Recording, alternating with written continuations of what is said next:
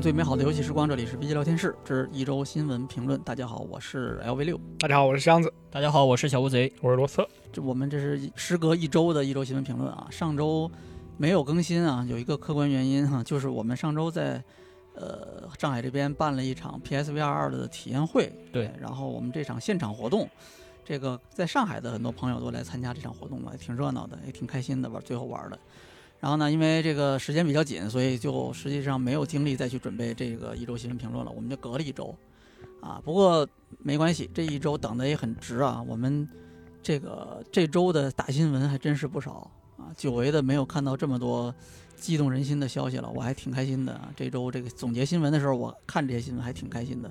所以今天这这期一周新闻评论，我们可以多聊一些内容啊。正好呢，这期我们还请到了我们。哎，四位老朋友啊，罗斯特、箱子还有小乌贼，今天跟大家一起来聊聊这期这个周的这个新闻啊。那个同样是在开始之前啊，还是感谢 Simon 给我们提供了一个非常舒适、安静的一个录音室啊，让我们可以安心的录这期节目啊。感谢 Simon 的支持。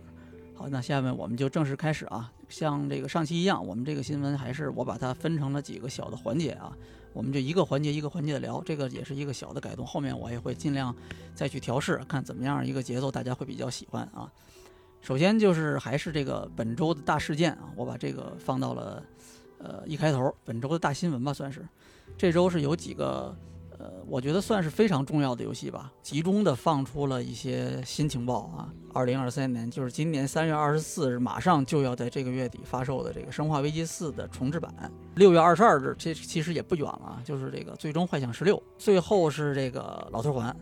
哎，老头环的这个信息其实相对来说是很少的，非常有限啊，就感觉就是就是一个吊大家胃口，画了个饼啊，新建文件夹啊，然后里面有张壁纸，大概就这种感觉的。但是呢，这个确实是大家期待已久的内容了，啊，就等着它更新，等了一年了，现在终于出了啊，所以这个我觉得也是很重磅了。所以我们这个一周的这个本周的这个大新闻、大事件，我就把这三个游戏先放到前面跟大家聊。我们就先从最近的开始聊吧，好吧？那就先《生化四》的重置版，这个重置版这一次是啊，就是其实就是上周啊，但是这个内容是本周放出的，就是这个呃，卡普空是请一部分的。外媒游戏媒体，然后去东京去试玩啊，大阪去试玩了这个《生化危机四》的一个 demo。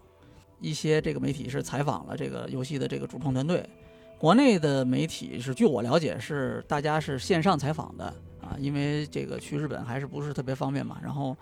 呃，大家是看这个官方给的一部分这个影像资料，然后去做的这个内容总结。啊，但是其实大同小异啊，基本上大家也都总结的很全。我就把这里面各家媒体啊，包括国内的还有国外的一些媒体总结的一些这个信息，就在大家给在这里给大家先梳理一下，好吧？嗯，我把这个整个这次我大概分成了四块啊。第一块是跟这个流程有关系的，诶，从这个它这个游戏的这个试玩版一开始，其实就是可以看到跟流程有关的一些细节啊。这开始的时候是这个大概是对应的是原作里面这个里昂。刚刚被这个打了病毒啊，被注入了病毒之后，然后他救出艾什利之前的这么一段部分，啊，那这个时候这个画面上当时提示的是这个，就是现在新的这个重置版的这个试玩部分给的这个提示是 Chapter Four，是一个第四章啊，但实际上对应的是原来的那个二杠一，啊，就是从这个流程的这个章节对应的这个你对应原来的那个原版的那个章节的这个量上来看。流程跟前面的这个跟原作的这个数量上应该是差不多的，啊，嗯，这个呢，我不知道合不合适，但是有很多人已经据此推测啊，就是这次的这个内容啊，并不像之前很多人担心的那样会砍很多东西，会有一些改动，会有一些调整，但是呢，整体上会保持一个差不多相当的一个一个一个程度，啊，我觉得这个算是个好消息吧，因为我最开始想象的其实还是会觉得他会把很多内容会删掉。然后，哎，保证是一个体量比较小，然后呢，这个成本控制的比较好的这么一个状态。因为之前二三其实都是这么一种感觉嘛。一开始大家都觉得可能就会专注于那个古堡里的内容，然后其他内容就对对，就可能看，是因为前面的这个部分，整个故事也比较密集嘛，都是发生在前面，后面就以战斗啊什么的是为主了，就。第一章是吧？生化四第一章。哎，我我我其实当时有一点这种想法啊，当然这个就是揣测嘛。就现在我们同样看这个，也只是感觉上可能，哎，它可能会跟原来的那个流程会差不多啊。我希望会是这样吧，因为我还是挺想，就玩过二跟三的重置版之后，我还是挺想玩一个相对完整一点的重置。二其实我个人觉得还是挺完整的，虽然就是对吧，大家对它还是有一些这个不满意吧，嗯但是我相对来说，我觉得还算是完整的。嗯，三可能就确实是给人让人觉得失望一些了，它砍的东西有点多。但它原版里面垃圾时间也挺多的。呃但是你你你这个重置嘛，对不对？大家还是希望你原汁原味嘛，对吧？原来我喜欢的那些部分，那你你可能有人觉得你这个垃圾，但是也有很多人喜欢啊，嗯，对？吧？这次这个我觉得这可能是个好消息吧，希望是这样子吧，啊。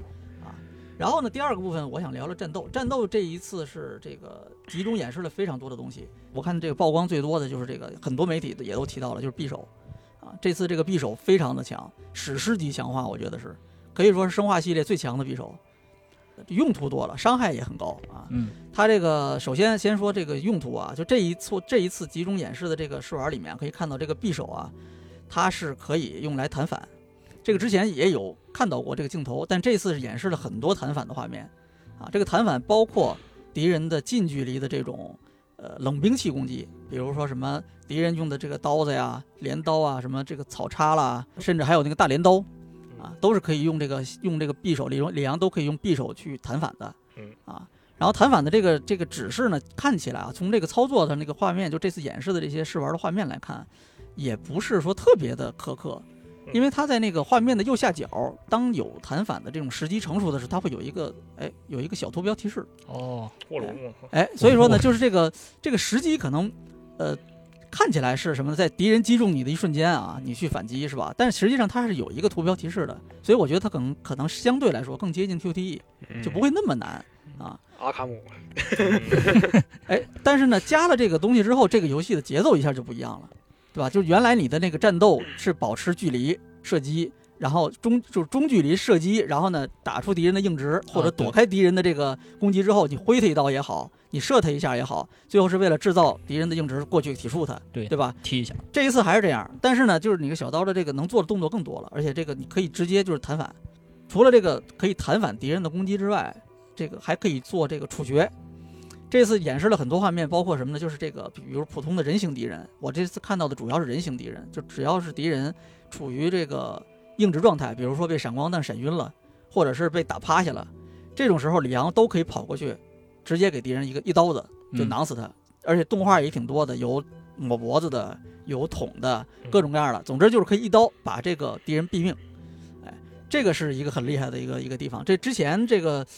各种体术啊，除了爆头的这种之外，你基本上好像没有一击可以把敌人打死的这种情况还是很少的。但这次看来，他这个小刀这匕首是可以稳定的处决到这个已经处于硬直状态的这种人形敌人的。嗯，其他怪物就现在目前还没看到，但是我觉得这个这个匕首的伤害首先应该是够高的啊，嗯伤害很高，这直接可能能直接解决掉一些这种血比较少的杂兵。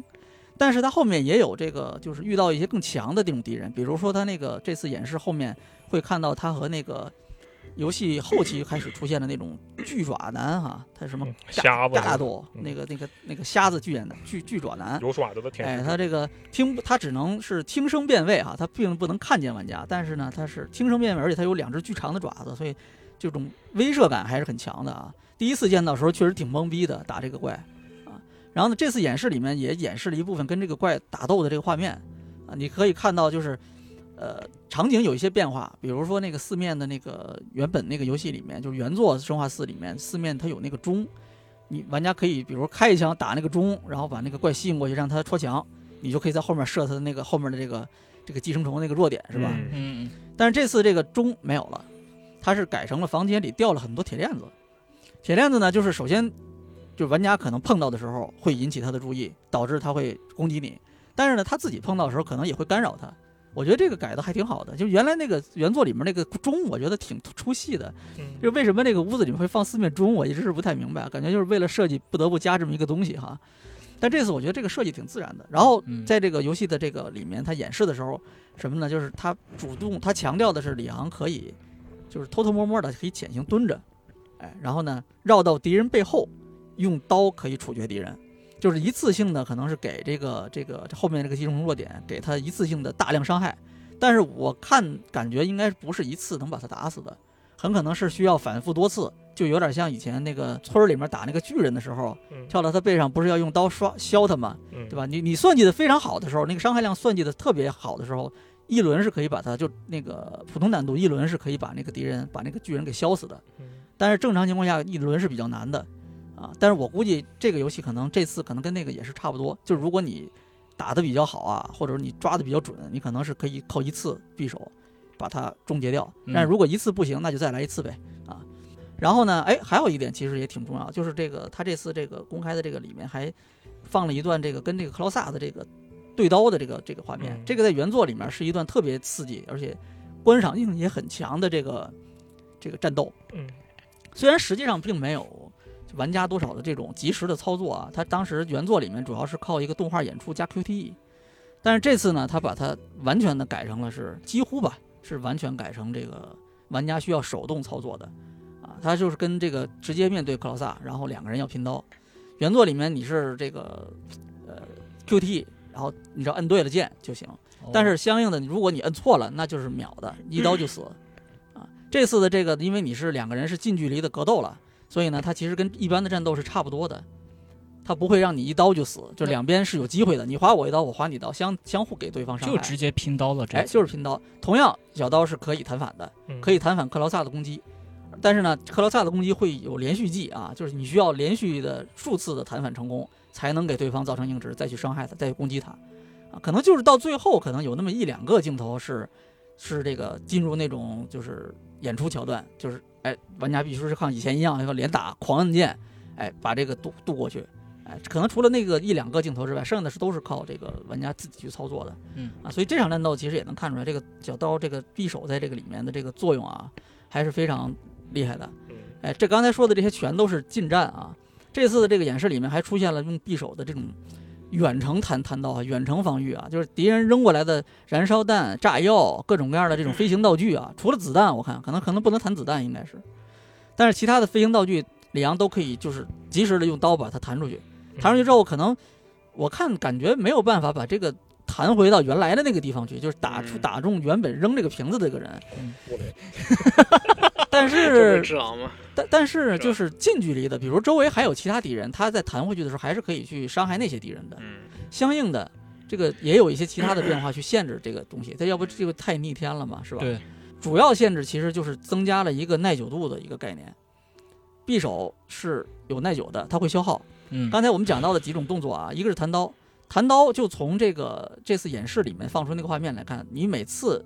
弹刀的时候，那个下方的那个匕首那个部分，它有一个一个槽，就是匕首有一个类似于耐力槽的一个东西，那个槽就会减一点，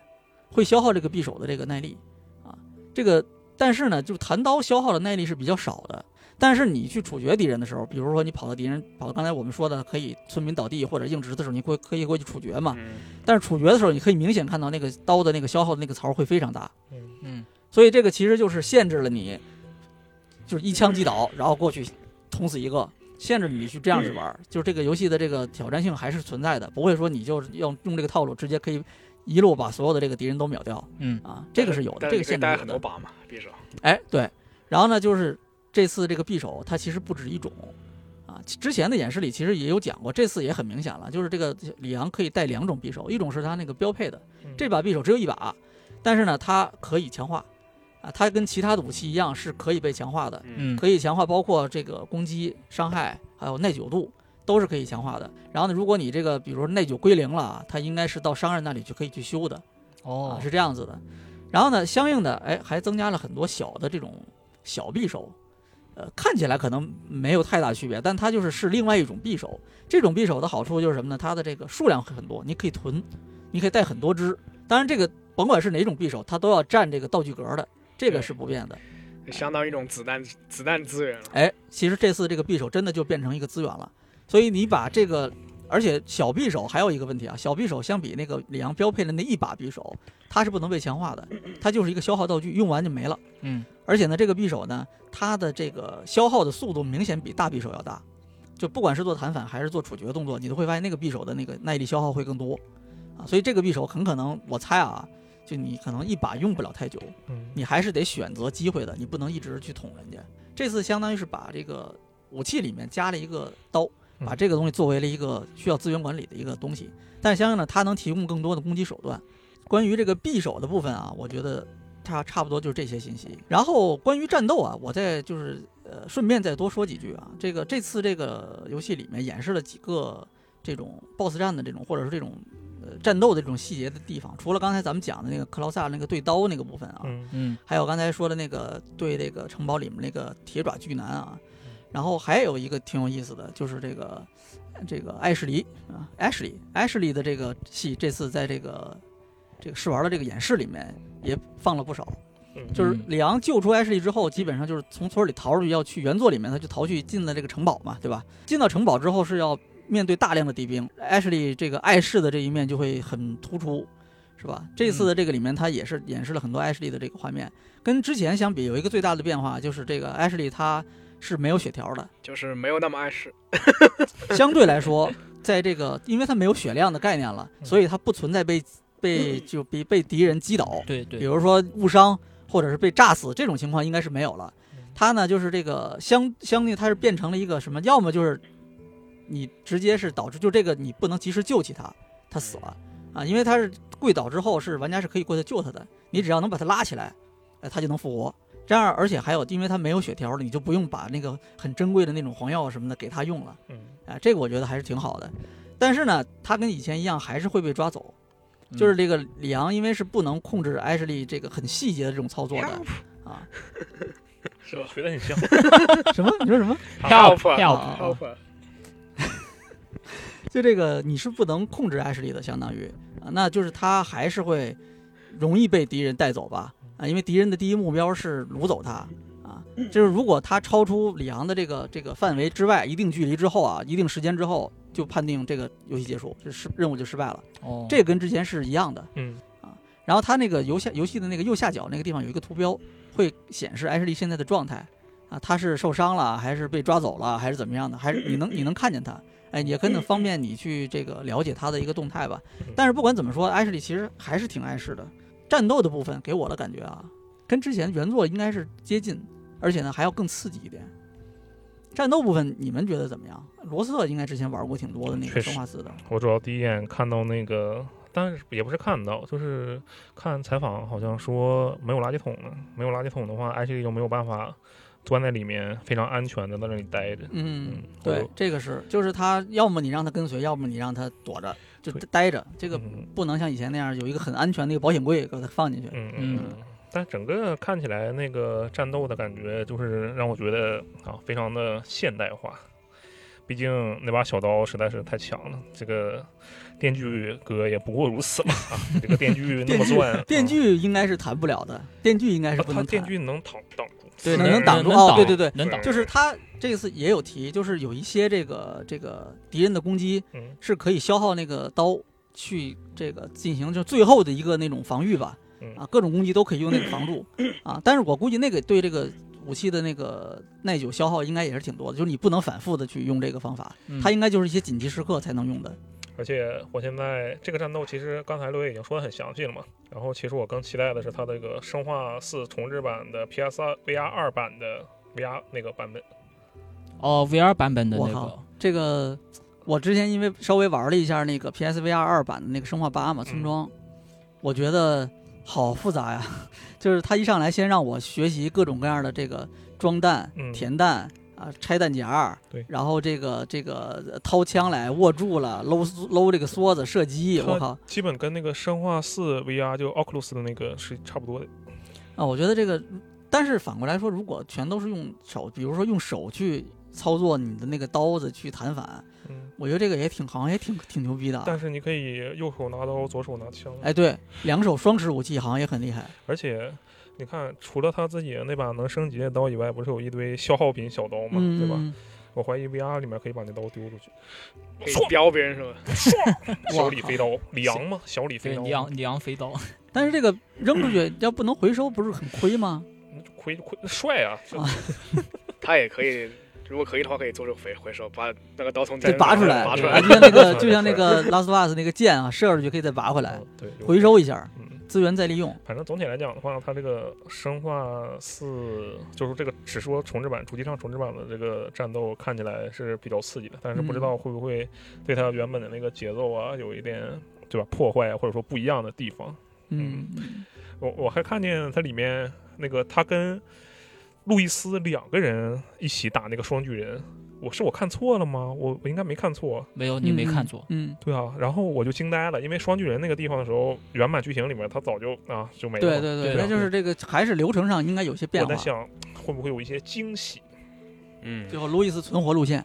呃，这个倒是小事，我想的是更大的惊喜，嗯嗯就是部分地方可以双打，啊，嗯那也可以，我觉得也不错。对吧？就是那个时候，玩家就第二个玩家可以拿起手柄来操作。对啊，然后这个时候你想是什么呢？就是里昂在这拿小刀，呃，跟电锯男跟那个电锯男对 K 的时候，然后另一个人拿了想突突射击，这是什么？战争机器，战争机器的经典设计，是是是，对吧？战争机器的最终 BOSS 嘛，啊，两个人拼电锯，然后另外一个人咚咚咚咚咚，就很爽，对不对？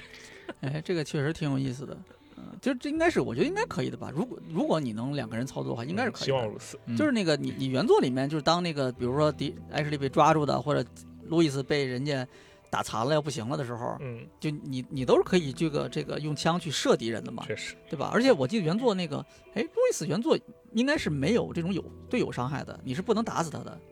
你呃能吧？应该。扔那个，我记得手榴弹啊、燃烧弹什么的都不能伤害他哦哦哦，啊。但是艾什利不行，原作艾什利是你你也能打死他，就你一打他他也会受伤的，嗯，他也会被你自己的那个就是大范围的武器炸死。拿枪打还是一枪秒。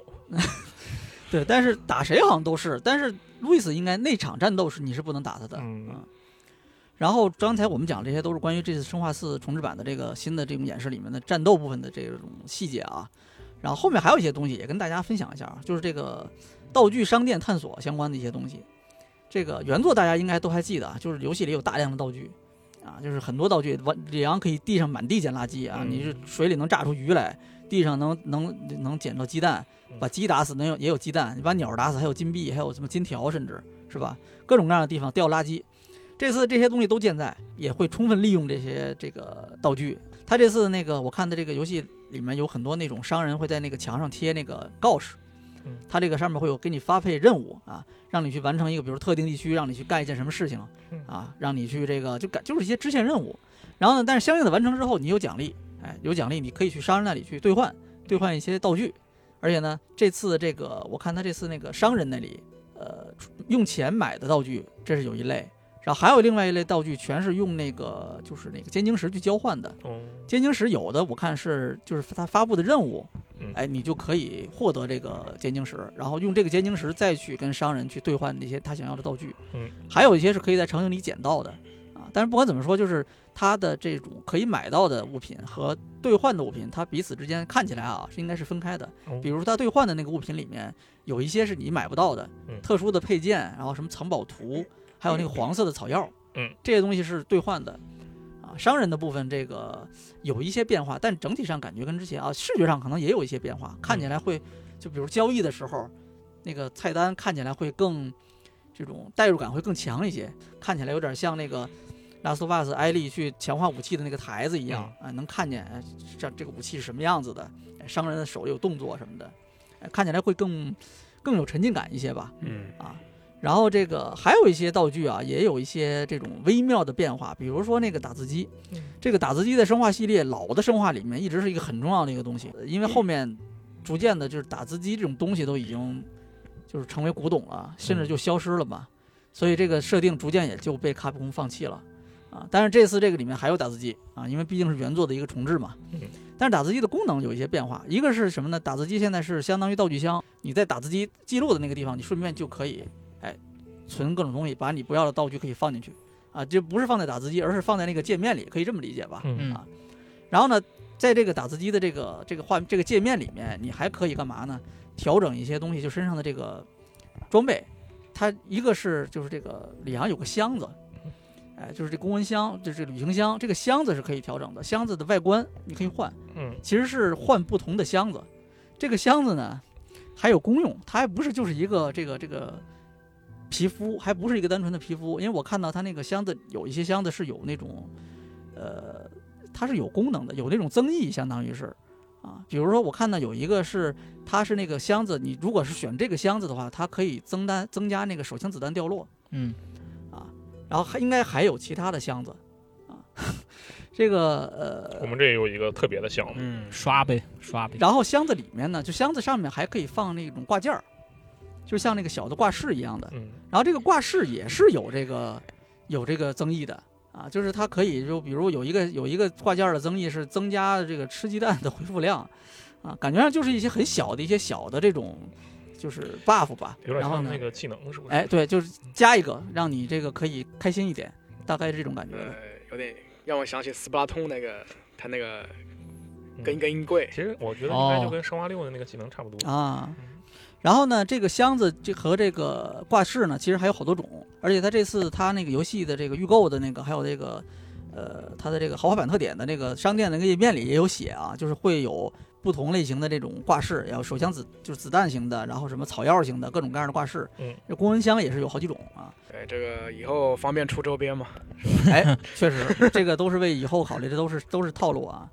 啊，除了刚才讲的这些之外，还有一些小的细节，跟大家简单再分享一下啊。嗯这个从这次演示的这个画面里面能看到一些变化啊，相对于原版《生化四》原版的，其实这里面有很多东西是继承自前面这几次重置版的啊，其实是跟之前的这些现代的这些老生化重置保持一致的一些设计啊，包括这个四方向键上，哎是可以直接去调整，每个方向键上可以是装两个武器，你就可以随时切换。然后呢，这个呃。这个这个是我看的 UCG 的那个那个他们的那个呃视频里面总结的，嗯，就是李阳每次在射击的时候会，就是拿拔出枪来之后，他会先看枪的那个膛里有没有子弹，啊，有这么一个动作，然后你会发现就是换弹，你换弹之后，膛里那个子弹如果没有射出去，你那个下面那个换了弹之后啊，它换一个新弹夹之后，你那个下面那个图标上会看到子弹有一个加一嗯，就是它就是哦上一次啊存在膛里的那发子弹没有射的，它已经装上去了，但是它没有射。嗯，哎，这是一个很小的一个细节，但是我觉得就是很有意思啊，做的很很很逼真吧。然后三月十号，卡普空会有一个大概二十六分钟长的一个节目，到时候他还会再公开这个《生化危机四》重置版的一些新消息。我估计这场活动最重要的信息应该就是 P I 就是这个《生化四》重置版的试玩，嗯一个公开的试玩对的上线时间，因为这个官方已经讲过了，有一个公开的试玩，在游戏发售前不久会给大家。我估计那场应该会确定这个时间。应应该就是发布会开完就上吧。哎对，就是当时就告诉大家，现在就去下载吧，已经开放了。我觉得那就是最牛逼的，嗯，六爷觉得这个试玩会是操纵李阳还是操纵别人？肯定是操纵李阳啊，不会让我一上来就操作挨打的。在生化七之前有那个 demo，还是生化八那个 demo，生化七的呃，生化七 demo，他那个就不是不是控制的主角操纵了，一具尸体，应该不会这么这么奇怪吧？这么奇葩，没没有意义啊。那这个大家就是想看一下这个重置之后的这个李昂是什么样子的嘛？操控那个开场里那个坐在前面那俩警察其中之一。那他们俩的戏份加起来两分钟就结束了就。嗯然后呢，这个我们这个生化四重置版的这个信息啊，我觉得差不多就聊到这儿。第二个游戏，这个是六月二十二号发售的这个《最终幻想十六》啊，本周呢也是给一部分媒体呢开放了这个一些试玩的体验内容啊，基本上也是外媒。然后呢，呃还有就是极限之树啊，又接受了一大堆采访啊，我看全球下来，好不得有得有十几家、二十几家的媒体的这种采访。嗯，然后又说了一大堆的哎话，，然后每家都有各种各样的问题，有一些重复的，然后也有一些是新的、不一样的啊。然后我也是给大家简单总结总结，嗯哎，看看比较有意思的这个几个一些点吧。首先啊，最重要的，大家最关心的啊发售日，这个吉田直树这次吉田 P 吉田监督啊，这一次在这个采访里面跟不同的媒体反复强调了，这次绝对不会延期，嗯游戏肯定会在六月二十二号推出。嗯它是会登陆 PS 五。然后呢，这个当时这个有有多绝对呢？吉田就是打了个比方啊，除除非有陨石击中，对吧？除非有陨石数击中 SE 总部，否则这个不可能延期。他敢这么讲，大家已经做完了，其实。对 呀、我觉得也是，我觉得也就应该就是最后尾声吧，啊，就是这个在调试啊什么的之类的东西。嗯六月初啊也会提供一个，就是他现在说的是在发售正式版发售前两周，他会提供一个试玩版。啊，给大家看嗯，啊，这个我觉得也很很厉害。就是刚才讲了，他很有信心，或者说他其实已经准备就绪了一个信号吧。嗯因为这个我们知道，这个做一个单独的试玩版其实是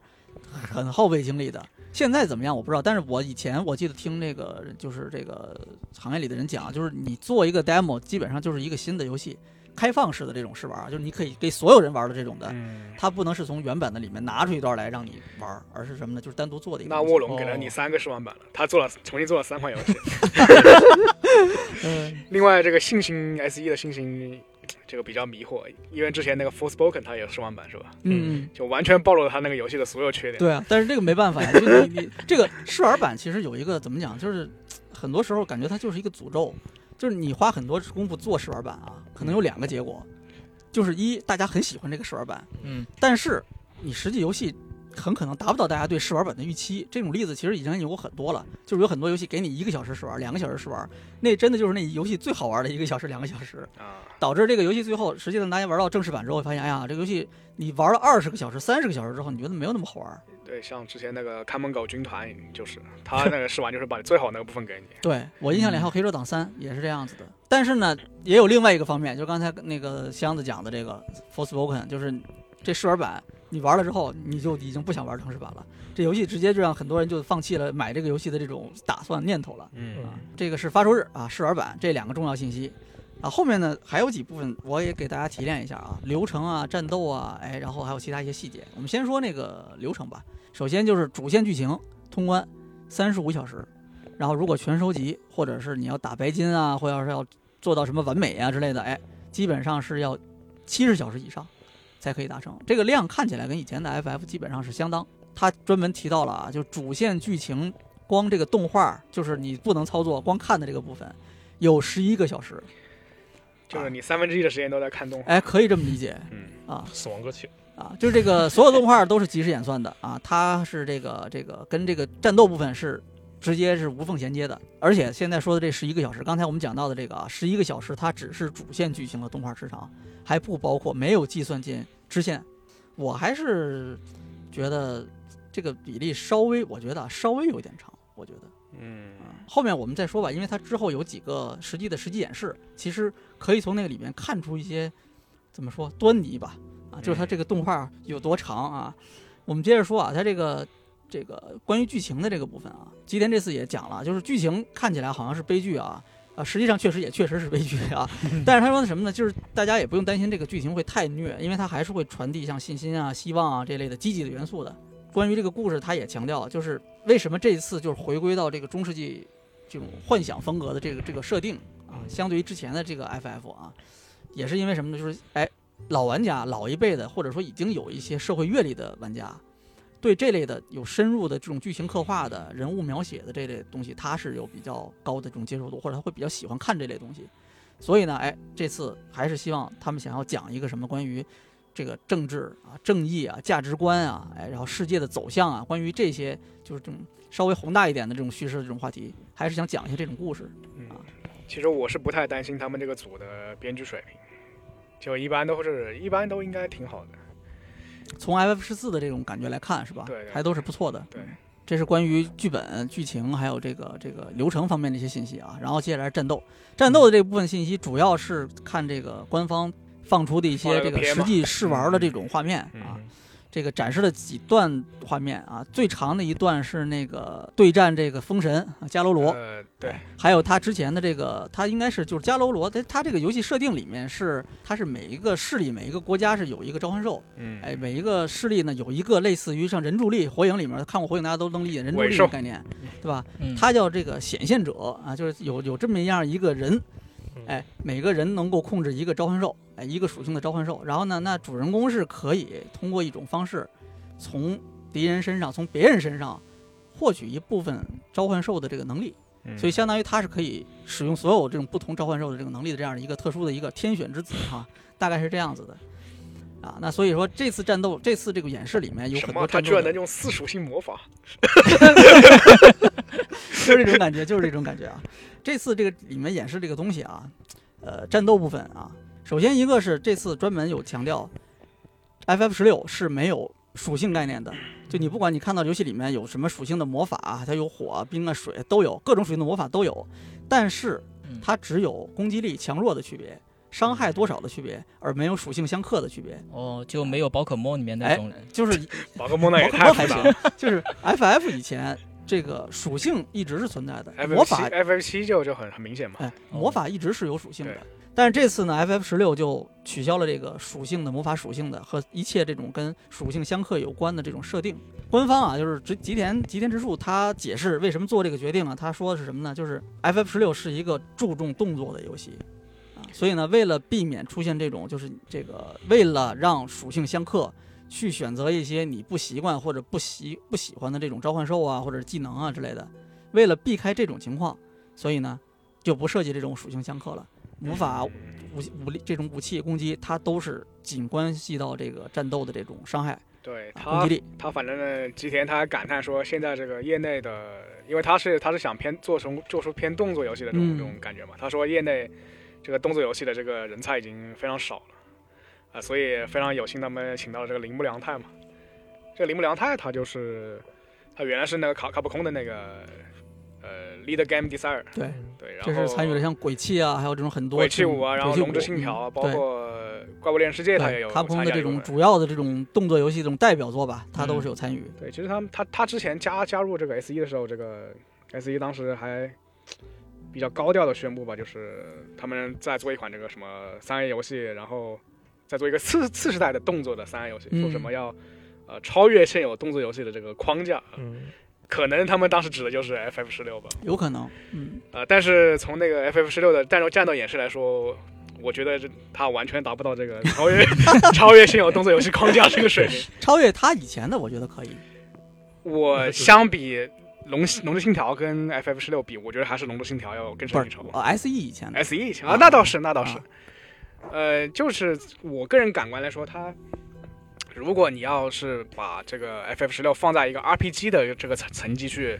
说它的这个动作的这个质量，我觉得是优秀。嗯，但是如果你跟动作游戏一比，它就啊它就是平庸。那肯定的，那肯定的。现在就是它依然是处在一个就是 RPG 游戏去向 ARPG 或者加入动作元素，再向这么一个方向去进化吧，对，去这种调整。那跟真正的这种传统的动作游戏，或者是卡普空这类的厂商做的那种动作游戏比，你差距还是很明显的。，对如果没有看过片，其实我可以描述一下，它就是，呃，那个主角打起来非常帅，就很多有点类类似于什么，有点像什么鬼泣的一些这种连段可以打出来。对对对对，就是，但是它加了非常多的光污染，然后那个怪物的这个反馈和硬直也非常弱，就这种感觉，嗯，就是你一一套连刀打打过去，那个怪物就稍微往后退两步。对对对对，有这个就是他没有那种很好的那种受创的感觉。对，而且就是他用了大量的 QTE 去呃演出他这个动作动作场景。嗯就是包括后面的一些两个召唤兽之间的这种大型战斗啊，包括，BOSS 战 BOSS 战放大招放大招起码有三分之一时间，我觉得是在用 QTE 吧。嗯，这个一会儿我们可以稍微聊一下啊对对对。然后这个，呃，我们继续说啊，刚才那个这个箱子提到的这个，就是从卡普空跳槽过来这个铃木良太啊，吉田直树也是对他进行了高度评价啊。对，呃，是他重新设计了克莱夫的所有的动作，所以我不知道这个是是不是意意思是之前其实有过一版，但是呢就是推倒重来了。有可能啊他有有的他们他们他们这个组可能就之前没有会做动作游戏的人，嗯嗯然后林木良他跳过来之后，把你这个你这个完全不行啊。然后呢，就是他这个重重新设计了所有的动作，然后强化了这种战斗系统。嗯，而且他说，如果没有他，那 FF 十六不可能按照发售日是公布的时间去有可能发售。他早期几个播片我也感觉他那个动作性比较弱，嗯就是一些就是一些固定的脚本化的那个动作演出，他没有这个你敌我之间这种交互的，嗯就你打我的，我打我的。，FF 十四它也不需要做这类的东西，它毕竟是一个 MMORPG 嘛，对吧嗯？？是，然后呢，这个继续说啊，这个刚才讲到的这个、呃这个战斗部分啊，这个招式啊，这次这个战斗就是这个演示里面出现了挺多这种战斗啊，就是有一个试玩关卡是在这个一系就是一它应该是游戏早期的一个一个战斗。哎，就是玩家先是要一路进去杀敌、杀怪、杀各种各样的怪，最后上到这个塔顶，哎，去打这个这个风属性的这一个一个堡垒，对堡垒然后去打这个风属性的这个就是这个伽罗罗的这个显现者啊，嗯然后最后再挑战伽罗罗本体啊嗯，就大概是这么一个试玩的一个流程啊。在这个里面就可以看到一些细节，首先就是什么呢？这个呃这个 BOSS 精英这类的敌人啊，他会有一个意志条，哎，就类似于各种现在流行的魂类游戏啊，还有像这个这种 ARPG 里面常见的这种什么气势啊、架势啊、体势啊这类的槽啊，你这个通过攻击可以削弱这个槽儿，然后导致可以把敌人打入一个崩溃，打入崩溃之后，你就可以进对他进行更高倍率的攻击，就是你在打入崩溃状态之后，你的这攻击的频率越高，倍率就越高，哎，然后就是你可以趁着在这段时间打出高伤害，基本上就是这么一个逻辑，这跟他他一个不多。他一个演示啊，类好像类似于就是我本来是用剑砍，然后嗯切成那个非常快速那个拳套，嗯嗯，就一顿欧了欧了欧了，就这种感觉。啊，那个应该是那个拳套应该是召唤兽的技能。啊。啊，就是他这个这次演示里面演示了几种召唤兽的技能，但实际上按照正常的流程啊，应该是不可能在那个阶段获得召唤兽技能的。嗯。啊。这个咱们另说，就是他这个召唤兽技能有几种啊？它这游戏里面这次演示了这个这个呃有这个伽罗罗有这个对有这个伽罗罗自己的这个技能啊，嗯就是它是一个高速的一个多盾判定啊，就可以打出这种比如说旋风啊，然后这个这种很很帅气这种体术啊，嗯然后它可以是也是在这个短时间内可以打出高倍率的伤害，哎是也是用来在这种就是打把敌人打出 break 之后，哎用的这么一种效果。然后呢，还有一个就是这个这个泰坦，泰坦的技能有防御性的，就是这个这个有点像那个以前的那个，比如说鬼泣里面的那个皇家守卫，哎，就是它一个拳套型的一个东西，但是只要你这个你可以及时随时防御啊，你可以随时举着这个手套可以防，嗯你也可以在敌人攻击的命中瞬间去完美防御，完美防御之后，你可以给敌人造成一个短暂硬直，然后可以用这个拳套可以进行一个反击嗯啊，大概是这么一个样子。哎，然后呢，这个其实它每一种召唤兽能对应不同的这种召唤兽技能啊，有攻击的，有防御，性能会不一样啊。然后呢，就是你带在身上一次能装备两个，就同一个召唤兽一次能装备两个技能啊，你可以装备最多三只召唤兽。打起来呢，其实就是几种技能，就普通的技能跟召唤兽技能组合到一起，哎，去攻击嗯啊，看起来就还是挺怎么讲，挺花哨的。啊对比如说刚才说的那个泰坦嘛，它有一个全套的防御嘛，对吧？嗯它还有一个就是刚才箱子说的有一个蓄力的重拳。这个拳是什么呢？它在操作的时候是它画面上会出现一个圆形的一个计量表，一个槽，这个槽会从左往右逆时针的去转，但是它有几个停留的点，就你停留在那个规定的那个区域内的时候，它才能发动这个，就是它的那个松手啊，才能发动这个最大效果。所有的这些它的这些技能召唤兽技能放出过程里面，其实还会有一些微操作区别，就是还是有一些 QTE 嗯啊，它结合的放到了整个战斗的里面。然后这种 QTE 在这种 BOSS 战的里面会更多，啊，就尤其是转阶段的时候，哎，BOSS 会跟敌人会对跟这个主人公会有一些缠斗的画面，这个时候就要需要哎 QTE。这个 BOSS 有那种大招演出了，哎一般就会出这种对，这个就也挺像以前的 FF 的，就可以，我觉得这是还保持着，就你相对来说战斗部分还保持着以前 FF 风格的东西，我觉得也就是这个了，嗯。就是打的时候来 QTE，大招上的时候哎嗯。防一下挡一下，然后做出一些很漂亮的帅气的演出效果，然后进入下一阶段，或者你失败了之后那就再来一遍，嗯我觉得可能还是这个样子的啊。然后这个、呃这次演示里面啊，这个、呃试玩版这次展示了这个它有一些菜单的画面，能看到，比如说那个呃，这克莱夫他是有一圈基础技能，像技能树一样的，他可以通过学习这个就是获得战斗获得 AP 技能点儿可以学，战斗类的技能是有十四项，然后呢，这个它有三个位置可以装备装备，就是武器，然后护甲、护腕这三个位置，就相当于粘装备应该就只有这三件儿可能，然后还有三件儿是饰品，像戒指啊之类的东西啊，然后三种属性的召唤兽，你可以每一个是装备两个技能，一共是可以放这个六个召唤兽技能。就确实是相比之前的 FF，它就是一个高速的一个及时的一个战斗的感觉。嗯嗯，我觉得有好有坏吧，因为毕竟你放到现在这个时代来看的话，就是动作游戏或者这种动作角色扮演游戏嗯是基本上可以说是绝对的主流了。啊，你还想玩那种很复古的这种回合制的 RPG 的话，那可能对吧？SE 也给你提供了，，DQ 十二，八方女人二，对啊，对啊，这个 DQ 对吧？这是还是代表性的嗯啊。然后呢，还有就是吧，一方五十是吧？就是虽然是大家觉得这个 SE 现在做这种，就好像抓住了流量密码，它就一直是反复做这种 HD 2D 的这种各种游戏啊。但是这个确实你还是有相当受众喜欢这类这种类型的游戏嘛，对吧？嗯然后还有一些小的地方啊，也给大家小的细节给大家讲一讲。这次他讲到了就是这个呃，游戏有这个 New Game 模式啊，就是可以继承全部以前的数据。啊但是他还提供了一个难度更高的一个最终幻想模式，啊，具体怎么个难度法，这个还现在不知道。针对那些玩游戏就是经验没有那么多，但是呢就想看剧情、想看片儿的这种玩家，也给专门给这些玩家提供了一个叫聚叫故事聚焦的模式。那这个里面呢，本身它并不是给你一个低难度的版本，它是在这个模式下可以直接给玩家五种这种支援饰品，它是五个戒指。就你选这个模式的话，它一上来给你五个戒指，这五个戒指你就可以装备在刚才我说的那个三个饰品的这个栏位上。无敌戒指，能量无限戒指。没有那么逆天没有那么逆天，但是也很强了。比如说他现在看到的那个介绍里面啊，有讲的菜单里面有可以看到这五个戒指，有一个是及时协助戒指，装备这个戒指之后，宠物的所有的指令是及时释放，它是自己释放，是自动的，你嗯就不用管它，相当于这个队友就是全全自动啊。然后呢，及时攻击戒指，这个是你你只要装上这个，你那些不擅长，比如说打各种武器切换、打联机，再结合魔法，不会不会玩这种 这种复杂的这种联机的玩家，你可以不用管这个，你只要摁方块，啊，那就是鬼泣五的一键连段模式，。哎对，就是你只要摁方块，它可以自动的打出所有的这些你有的这些资源的这些攻击来，然后及时回避，这就是你装备之后可以回避一切可以回避的，自动回避一切可以回避的。那这个有点逆天了，这个啊然后及时回复就是自动嗑药啊，嗯最后一个叫及时集中，它这个我觉得还挺有意思的，就是你戴上这个戒指之后，敌人的所有攻击在命中你之前都会自动进入子弹时间，啊，哎，哦。就它不会让你觉得是哎呦我操我这无敌了，就是谁打我我也不害怕，嗯，它不是这种感觉，而是什么呢？这个还是我操作的，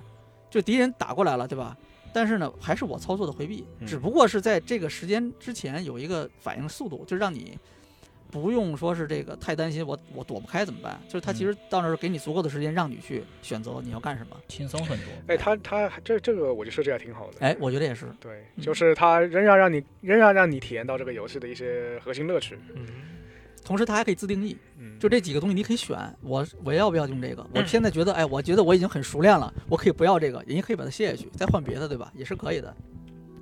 然后呢，还有一些这个小的东西，比如说这个这次是支持 4K 4K 三十帧啊的画面模式，或者是什么呢？嗯高帧数模式啊，应该就是幺零八零六十就是嗯啊。游戏里这次 FF 十六啊，地上的这些道具啊、钱啊什么的，全是自动拾取。哎，不用你去摁了啊，都是自动拾取啊，你也不用担心这场战斗过完，哎呦有一东西忘捡了，没不存在这个问题，场景里的东西都是自动拾取的。嗯但是可能也意味着这次没有什么箱子之类的，宝箱好像是没有了，那太好，都是捡。我最恨这个这个 FF 里面开箱。我觉得挺好玩的，就是有一点惊喜嘛，一开出一箱子它有什么东西。嗯然后呢，这个 PS 五版本嘛，因为它是是 PS 五版本，所以它支持这个 Due Due Sense 的这个自适应扳机，还有触觉反馈。这次他还说了，有很多人就是歌手唱的这种曲子啊，以前的 F FF 基本上一作里面有那么一两首人声的曲子，啊，对，片头啊或者嗯片尾啊，对吧？一般有那么一两首。嗯但是这次他说会有比较多，但是不知道到底是多少啊。然后这一场这个就整个这个这个这一次这种大规模的曝光、集中曝光，就是吉田采访也是讲了很多，就是跟游戏本身可能关系跟 FF 十六这一座啊关系没有那么大，但是呢也我觉得也挺有意思的一些信息啊，我觉得可以跟大家稍微聊一下。呃，关于这种 JRPG 的问题，我们其实之前聊过很多啊，我们嗯特别爱聊这个 JRPG。为什么聊这个话题？其实我我们我之前不是也跟那个雷电还有鸡翅我们一起做过一期节目，就讨论嘛，到底什么是 JRPG 啊？然后呢，吉田是在这个采访里，这次他也是跟媒体采访时候说过这个话，就是他跟这个很多玩家聊过，就是他们觉得什么是 JRPG 啊？然后得到的答案呢，就是什么呢？回合制，然后动漫风格啊，然后这个一些这个小孩子拯救世界啊，他觉得这些东西，就玩家们啊觉得这些东西是 JRPG，但是呢，吉田觉得这个属于是刻板印象。他这次提了一句，就说不喜欢 JRPG 这种说法。对啊，他说我们做的就是 RPG，我们不是 JRPG 啊。甚至呢，他还说了，就是他觉得啊，他就是吉田之助，他个人觉得 JRPG 是一个带有歧视性的词。他们曾经被别人用这个词去嘲笑过，就它并并不是一个善意的，而是一个恶意的可能那种表达吧。就说你们 JRPG 嘛，就是那个样子的，对吧？看过一个说法，嗯说是因为那个当年 DQ 他们刚出来的时候，然后对于欧美玩家来说，就是这个东西根本就不是 RPG，所以他叫它 JRPG。嗯嗯，就是因为人人家有自己的 RPG 的对，那个时候的 RPG 是，嗯，博德之门那种游戏。哦，你说像 CRPG 的那种，对，现就我们会把它现在叫做 CRPG 嘛，对。呃，吉田他其实是被问烦了，就是，这其实其实他他说出这个话题也是应该是那个 Scale Up Scale Up 那个媒体吧，嗯就是问他，呃，也是在这个 FF 十六这个采访上问他这个，呃，你觉得这个东西方的 RPG 和这个 JRPG 有什么区别？嗯也是问这个问题，他他就触犯他的这个匿名了，就、嗯 他就 他就说这个这个 JRPG 有点歧视的意味啊。出去。但这种 问题其实就是经常被问，对，经常被问，就包括我。他之前没有表表不就表过这种态嘛？嗯对，之前没有明确说过。但是其实是其实，在玩家圈子里，这个 JRPG 它不太是一个贬义，我觉得。就是其实我这就就是一个普通的看了这个看了看了我我印象当中没有贬义。对我看了这个采访之后，我也去翻了那个包括 Reddit 的一些评价，嗯嗯狗头库上的评价。国内玩家就不用说了，国内玩家其实 JRPG 它并不是一个贬义。对对，这大家我们是可以理解的，而且我们其实接触的比较多的是，就我这一代玩家最早接触 RPG 其实是是 JRPG，包括后面的国内的很多像《仙剑》这类游戏也是受 JRPG 影响更多一些，是吧？包括欧欧美那些，我看一下，他们百百分之八十的人都、嗯都很诧异这个觉得今天觉得觉得会会这么想为什么会说，这句话啊？会这么想，对。嗯但是其实我也可以，我也稍微可以理解你现在的想法，就比如说，嗯呃，就像另外刚才说的，哎，你玩这个，他们那群玩 JRPG 的，就是一些什么动漫、卡通风格啊，嗯，然后我也可以说，哎，那个人玩玩 Gal Game 的，是吧？嗯？Gal Game 它也是个贬义那那个人是。二次元，呃，对对对，我觉得就这种这种含义，我嗯可能就是，其实就是个标签。嗯，就现在大家互联网时代嘛，大家习惯于标签，对，就是哎，你是什么人，我是什么人，我给你个标签，嗯我方便记忆，方便理解，方便跟别别人讲你是个什么样的人，这是个什么样的游戏嗯。但是呢，就是怎么说呢？有的时候过于简单粗暴，就你会把很多这个东西包含的含义都抹平，就它就是一个标签，它会被标签化。这个游戏可能包含的东西很多啊，但是你几个标签儿，就像给人的感觉有点像一个，比如说两分钟、三分钟看完《狂飙》。就这种感觉的，啊或者一分钟给你讲清《三体》，嗯虽然它可能确实迎迎合相当一部分人的需求啊，嗯然后这个吉田就说了，就是他，我觉得可能是跟开发之间有过这样的对话啊嗯，或者采访媒体也有可能，就是我们被称为 JRPG 的这种时代啊，会勾起我不好的回忆啊，所以我知道，我知道这个词现在内涵就是并不是这么单一的啊，它也是可能有的时候是一种很高的评价，但是呢，他总是会想起当年被别人歧视的日子，知道吗？然后所以他说什么呢？就是这个当年你都有爱答不理了，今天我要你高攀不起。这可能也是一种他的一种报复吧，啊，就是这个这个我说的报复是这个就是这种野心啊，或者说这种志向啊，不是那个报复啊，就是你不要把我划定在这个圈子里哎，对，就我不想我就是高于这个的二我想被捆绑我不。想被你们定义成这样一个东西啊，嗯所以我觉得你们一直问我这个问题会很冒犯，知道吗？嗯他说的是什么呢？我们就是要做一个 RPG，那被你们这样去随随便便的就分类了，是吧？我嗯我觉得很很不开心啊。知道了吗？小乌贼，下次采访吉田不要说说 JRPG 了，JRPG 了。有机会，有机会的。那这个 OK，这个 FF 十四的这个这个也是聊的够多了啊，我们这个赶快下一个新闻。这这个这周刚才我们讲到，这周还有一个重磅的消息啊，就是这个《艾尔登法环》啊，老头环嗯这个新消息。首先是这个万代南梦宫跟这个 From Software 两边一起宣布啊，这个游戏的全球出货量现在突破两千万了啊，相比二零二二年六月的时候又增加了三百四十万。接下来非常牛逼的，官方官推那天放出了一张图，正式确认了这个这个老头环的这个 DLC 现在正在开发中啊，它这个 DLC 的名字叫《黄金树之影》。嗯然后呢，这个紧接着这个虽然就是内容其实真的非常少啊，给人的感觉就是，是吧？新建文件夹，因为它也没有讲具体的时间，给人感觉就是新建文件夹打开里面有一张壁纸给你放出来让你看一下。啊，在这个壁纸，可能我估计绝大部分的关注这个游戏的人应该都看到了。就对这个环学家已经开始研究了。哎，对，所以环学家就开始分析了整个这个画面，简单给大家描述一下，就是有一个这个这个呃非常宽广的这种平原啊草原，嗯，然后呢有一个骑着这个托雷特灵马，看起来很像托雷特灵马的这样一个一个生物，我觉得应该就是它，它应该应该也没有别的灵马了对，应该是托雷特啊。然后呢，上面骑着一个穿着这种。很中世纪的那种油画风的那种感觉的一个，你看不出中性别的啊，白白袍，白袍的这样的一个金人发的，白袍金发嗯，头发上梳着很复杂的这种发辫儿，对这样的一个侧面侧坐在这个托雷特上的这样一个，反正也很女性化的一个姿势，嗯。这样的一个角色，眺望着远处的一棵这种巨大的黄金树，但这个树明显是被感觉像是烧焦了像是两棵树，就是一棵一棵树在流那个黄金黄金枝叶，啊，对对对，然后另一棵是缠着它。对对对，两棵树黄金树缠绕在一起，对然后呢，上面有这种在滴落的那种黄金树的那种那种枝叶的感，觉哈。然后也是六月说那个像像烧焦的感觉。对，黑乎乎的，因为它跟那个一般的那个黄金树的那个，就我们在原作里面见到的黄金树的感觉还是不太。它有那个火的那个灰烬往下落的那种、那种。对，所以其实大家有人猜这个是在就是原作故事结束之后，就是这个烧树之后的世界发生的故事。嗯，啊。然后呢，但是也有人说不是，就是因为现在也猜不出来。但是可能争议最多的是还是关于，因为就是最近处的那个角色，这个可能是看得最清楚的，所以大家就对他的这种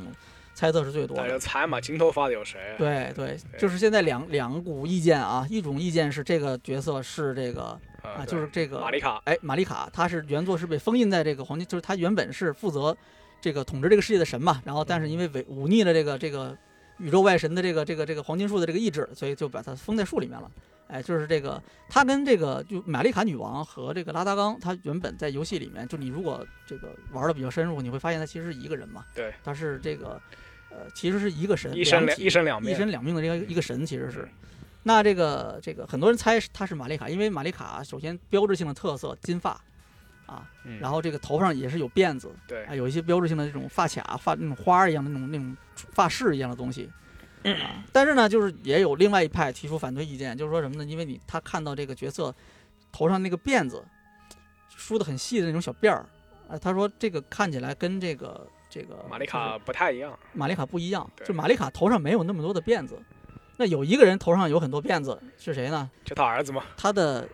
玛丽卡其实是有一个生下了一个双胞胎，是吧？嗯就他和拉达冈，他和拉达冈产下的呃一对双胞胎。对，一个是那个女武神马雷尼亚嘛，哎，一个就是一个就是这个米凯拉，哎，对，呃，那至于说为什么会猜他是这个米凯拉呢？其实就是也很简单啊，理由就是米凯拉的那个在原作里面出现的各种画像上面，他头上有一头的辫子。哎，所以呢，就是这个猜他是米凯拉，这是最主要的啊。他其实还有很多其他的考据，包括米凯拉身上的一些服饰啊、标志啊、一些装饰性的元素啦，就是互相之间有联系。这个真的确实是非常很佩服他们啊，能考虑到这个程度。反正我是没搞明白，但是我个人感觉他看起来更像米凯拉。啊，啊，因为这个就是玛丽卡，假如说它是一个后传的话，就是一个原作结束之后的故事的话，定是后传，对，假如说嗯。它是一个后传的话，嗯。或者是一个这种接续前作世界观的这样的一个故事的话，嗯。那我觉得它是米凯拉的这种更合理一些，啊，或者说我可能我更想看到是米凯拉，是哎有可能吧哎。有可能是这样子的。我我还是比较想的简单一点，我觉得是个前传，嗯嗯就是他不是说这个黄金树之影嘛，嗯我觉得他他可能会讲这个这个我们本片里玩玩到的这个黄，就看到这个黄金树是什么由来的。是怎么诞生的，是吧？对对对，嗯因为它这个黄金树并不是这个交界地本本源那个黄金树，嗯本源是那个生命熔炉产出了一个黄金树，嗯然后这个这棵黄金树其实是相当于一个寄生的一个，也就是我抽取了那个生命熔的那个那个能量，嗯，所以它那个远处两个树绑在一起那个意象，我觉得也比较符合这一点。啊，可以，就我们哦太牛了！箱子老师你们都接着去写箱子老师的解读一到一向是非常的这个独到啊。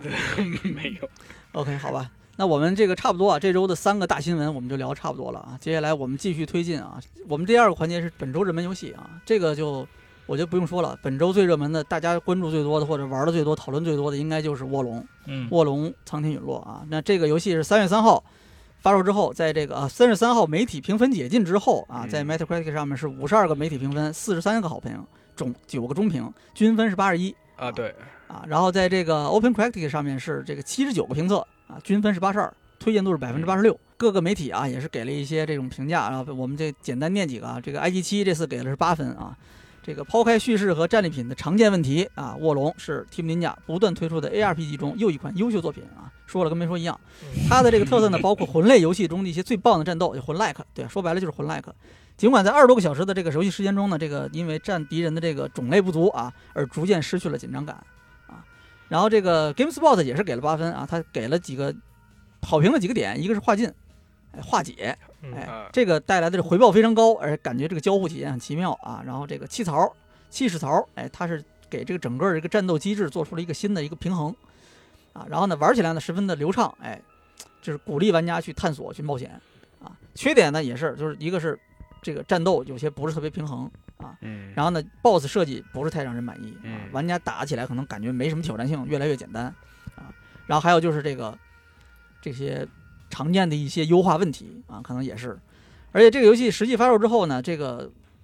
这个整个的这个热度是非常高的啊。嗯 Steam 上是这个本周国区是销量热销榜是第一啊，国区热销榜第一，全球热销榜是第三啊。然后呢，最高是同时在线，我看今天是看到是七万四千人，我看到有说是现在 Steam 上七万四是吧？对对对对，Steam 上的同时在线是七那万四还，还可以，这个，但是我看到有说是它是现在就是 KT 就是这个光荣特库摩到目前为止在 Steam 上出过的游戏里面表现最好的。本家第一高，啊，然后，但是但它 Steam 评价很差。对，但是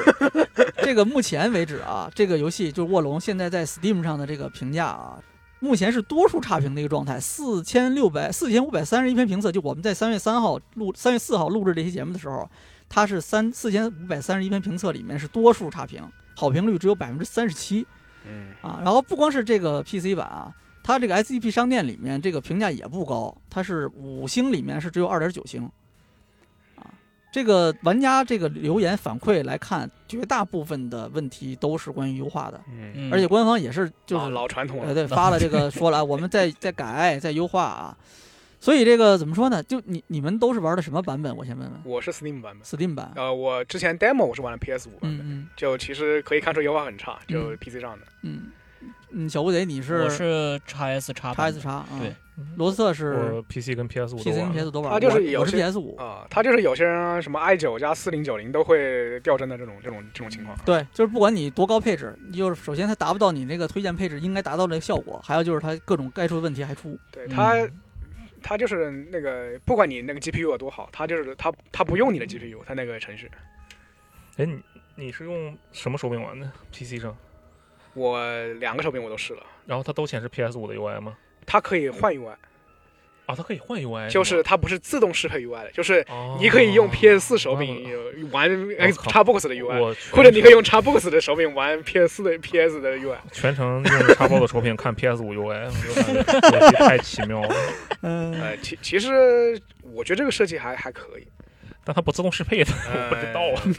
很怪。就比如，比如你被，比如你被迫的朋友在这个 Steam 上和联机嘛，嗯你要跟别人联机，你被迫在 Steam 上玩，但是你只有这个 Xbox 手柄，嗯但是你你你原来是个 PS PlayStation 玩家，嗯你就可以调成 PlayStation 的那个。你知道这里面最傻的就是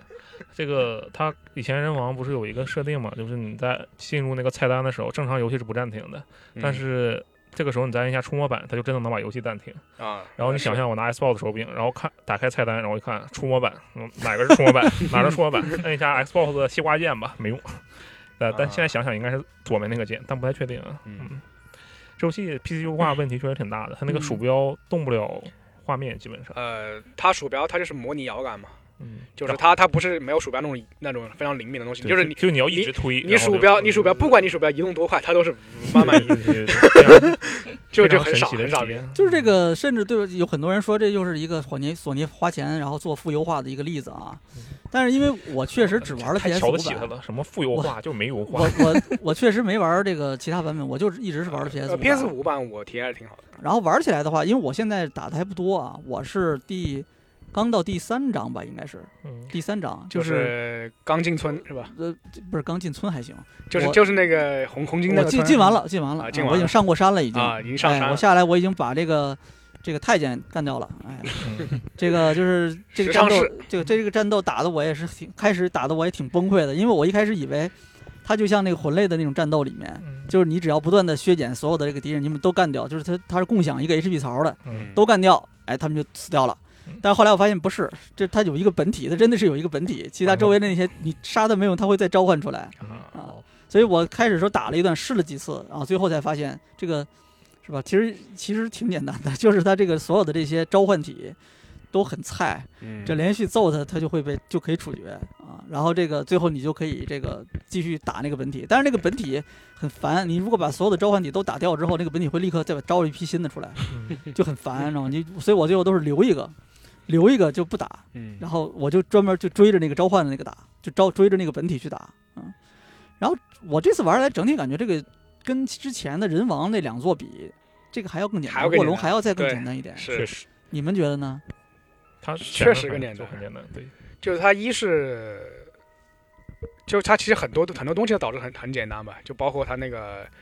旗帜可以这个插而不败嘛，嗯。嗯，就你插了之后你可以回满血回满血瓶，但是你只要不败的话，那个士兵是不会刷新的。他以前的话你是。你必须要败的话，你必须要败完之后你做一下篝火你的那个血和血瓶才会回满。对对对，他就是让你这个探索更加简、更加更加简单了。嗯，他只有到虎牢关那个地方开始才变得有难度。对，另外他的那个他的那个招式也不像人王二里面，他有很多这种上中下段你要搓招，他也是非常简单的，一个轻攻击，一个重攻击，加上一些你用不用用不用都无所谓的什么奇术，还有这个，武器技能，游戏就用三个键：方框、三角圈儿。嗯，整体的这给人的它的这种开发的设计思路其实挺明确的，就从人王开始，人王一二，嗯然后后面的那个最终幻想起源啊嗯，这几个游戏下来之后，给人的感觉其实就是它在不断的优化这个魂 like 和这个 RPG 的这个部分嗯，啊，就让这个游戏打起来就是呃它的那种爽快感爽爽快感会更容易获取。对。同时呢，就是你的这个困难或者说这种挫败感会，他给你提供了足够的手段，让你不会那么挫败。对，包括它嗯。这一座那个、呃不屈等级嘛，嗯。嗯，就是之前也之前其实我们也讲过，也聊过他相当于一种弱引导，确实，就是或者你实在打不过，你也可以去去刷一刷不屈等级，嗯。等你这个不屈等级比别人高的时候，你再回来就干他。数值对碾压。其实他是用一种方式，就是用了这次插旗的这个方式，嗯。去一方面，它要引导你要探索地图，对吧？嗯这个是它设计游戏的一个初衷，就不能让你说一眼看到头，那这个游戏没有乐趣了嗯。但是这个怎么引导呢？它是用的是这个旗子插旗，你要一个个去插，你反正就步步为营，对，你要？越插越强，对吧？哎，另一方面，它也要平衡这个游戏的难度问题，就是什么？它同样是用这个系统去解决这个难度。就是如果你觉得你打起来很难，或者说你觉得你离敌人的等级很差很多，然后他他气势等级高了之后，你面对一个比你高十个气势等级的人，那可能真的是就没得打，是吧？他摸你一下你就去了。那这种问题怎么办？你去想办法提升你的气势等级，你只要提升足够高了之后，那这个战斗就会变简单。对，所以他一方面，他这个相当于我觉得就是一石二鸟吧，他用这个这一个系统解决这个一个是探索的这种驱驱动力的问题，另外一个就是你整个这游戏的难度平衡问题。嗯，嗯，是，但但从 gameplay 的角度来说，就我们刚才说的这些东西，也都是它差评的来源。确实，我我们都觉得这个刚刚好，然后差评都觉得这个太简单。对对对，就就我们说这个刚刚好，然后然后有些人就会说一一没有人王二的招式，二没有什么什么的 BOSS 设计，啊三没有什么什么的地图。就是这个有有人说这个不好的地儿在于它是一个人王换皮嗯啊，但是呢，也有很多人说这个比人王差远了啊，。人王换皮还没有人王的这个丰富的招式系统人来，那肯定就没有人王好你这个战斗里的这种策略，可能选择真的很简单，就是我只要化解就完了对，啊。然后这个普攻真的感觉是就刮痧，就纯刮痧，尤其是 BOSS 战，感觉很明显刮痧。嗯，对，然后就普攻，就是那个这个等待敌人的这个红色的这个技能一放，哎，你就抓住这个就给他画一下，然后你就行了，就就基本上就是这么个打法嗯，啊。然后这个我个人感觉他因为也花了很多地方去强调我有这个属性相克，对吧？金木水火土有这种相克相生相克的这种，规则，嗯做的也确实很很中式、很中国化的这种感觉。嗯嗯，但是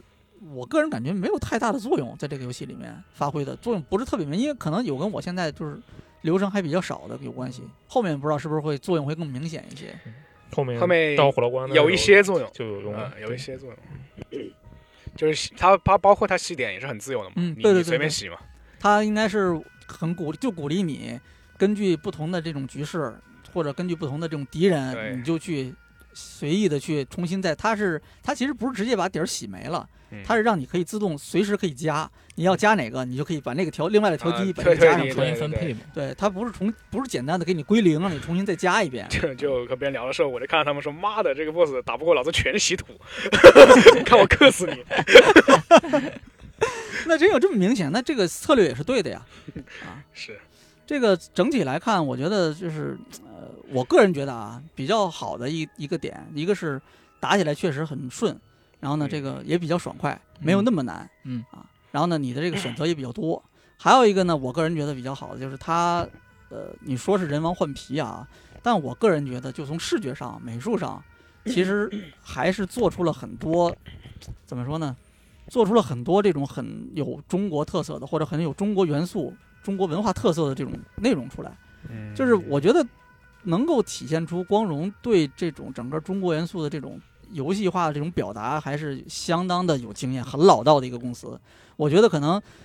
说说不好听一点，国内都没有多少公司能够做到这个程度嗯，啊！就你看这个游戏里面，我印象比较深，历史文就是历史方面的咱就不说了，它啊历史完全他真的是很擅长把三国这些历史的切片拿出来之后，然后去做，包括他这次怪物的所有的考据原型来自《山海经》嘛，对不对？啊，对，就你都能找到。哎，人家都是有的说的，一来就是一个介绍，就是大段的这种原文给你讲，或者说经过翻译过的这种古籍里的一些话、故事啊什么的给你去讲，对吧？就是有引经据典嘛。但但这这很考究。它这个游戏如果是我们开发的，会会不会会被说是历史虚无主义？哎，对，这个这个当然这个是另外一个问题啊，这是另外一个问题。对，就是人家这个首先很擅长抓这种中国历史文化里面各种各样的这种切片，然后去哎为我所用。嗯然后另外一方面呢，就是这个是人家多年的积累沉淀下来的这种功力吧。嗯啊，另外一方面就是这个呃细节上的东西，比如说这个角色的呃服装、武器。我个人对武器是比较，它里面出现的武器种类非常多，嗯而且你能想到的这种中国的这种传统的这些武术里的代表性的武器几乎都有，而且它招式动作也都设计的很还原这种中国武术的那种感觉，它不是真的是就给你换个皮有一点但但是他他也用了一部分老人王里的动动作模啊，组。模组是有的，嗯。但是呢，武器的一些招式动作，我觉得还是挺还原的、嗯。啊，感觉是挺不错的。然后还有一些视觉上的东西，当然这个也有争论啊，比如说那个，就是我老婆看见那个那个山上什么派来的，那叫？天柱派，天柱派，啊天柱派。我们找那个天柱派上他那个仙山，嗯。会看见很多这种密这种建筑啊，对吧？还有遗迹啊，还有这种什么石灯啊。我老婆说这个一看就不是 中国的石灯，三国时期哪有这样的石灯啊？我不知道他说的准不准啊，但是我觉得也有道理。嗯啊，然后建筑上面，我觉得有一些建筑还挺还原的，就是那种，但是也说不好它是三国时期的建筑还是什么唐代的建筑，其实我分不清楚。但我觉得它跟日本的那种建筑还是做出了一些区区这种差异化吧，还是有的啊，区别还是有的啊。我个人觉得目前来看，就这些地方还不错，而且这次全程配音都是中文嘛，嗯是吧？你嗯听这个中文配音，地道的中文配音去讲这个三国的一个故事，我觉得就很顺啊，听起来也是，看起来也是，整个的给人感觉就非常的这种顺畅舒服。很舒服。嗯，罗斯通关了，要补充我觉得中文点什么吗？配音不好，呃讲主要是配音不好，翻译不好，啊台本翻译翻译的不好，翻译不好。然后导致配音没有配好。就它翻译的话，你阅读的话，它它就是因为它要结合这个中国的一些这个习惯嘛，嗯你阅读的话其实是呃挺顺的，但是如果你把这个东西念出来，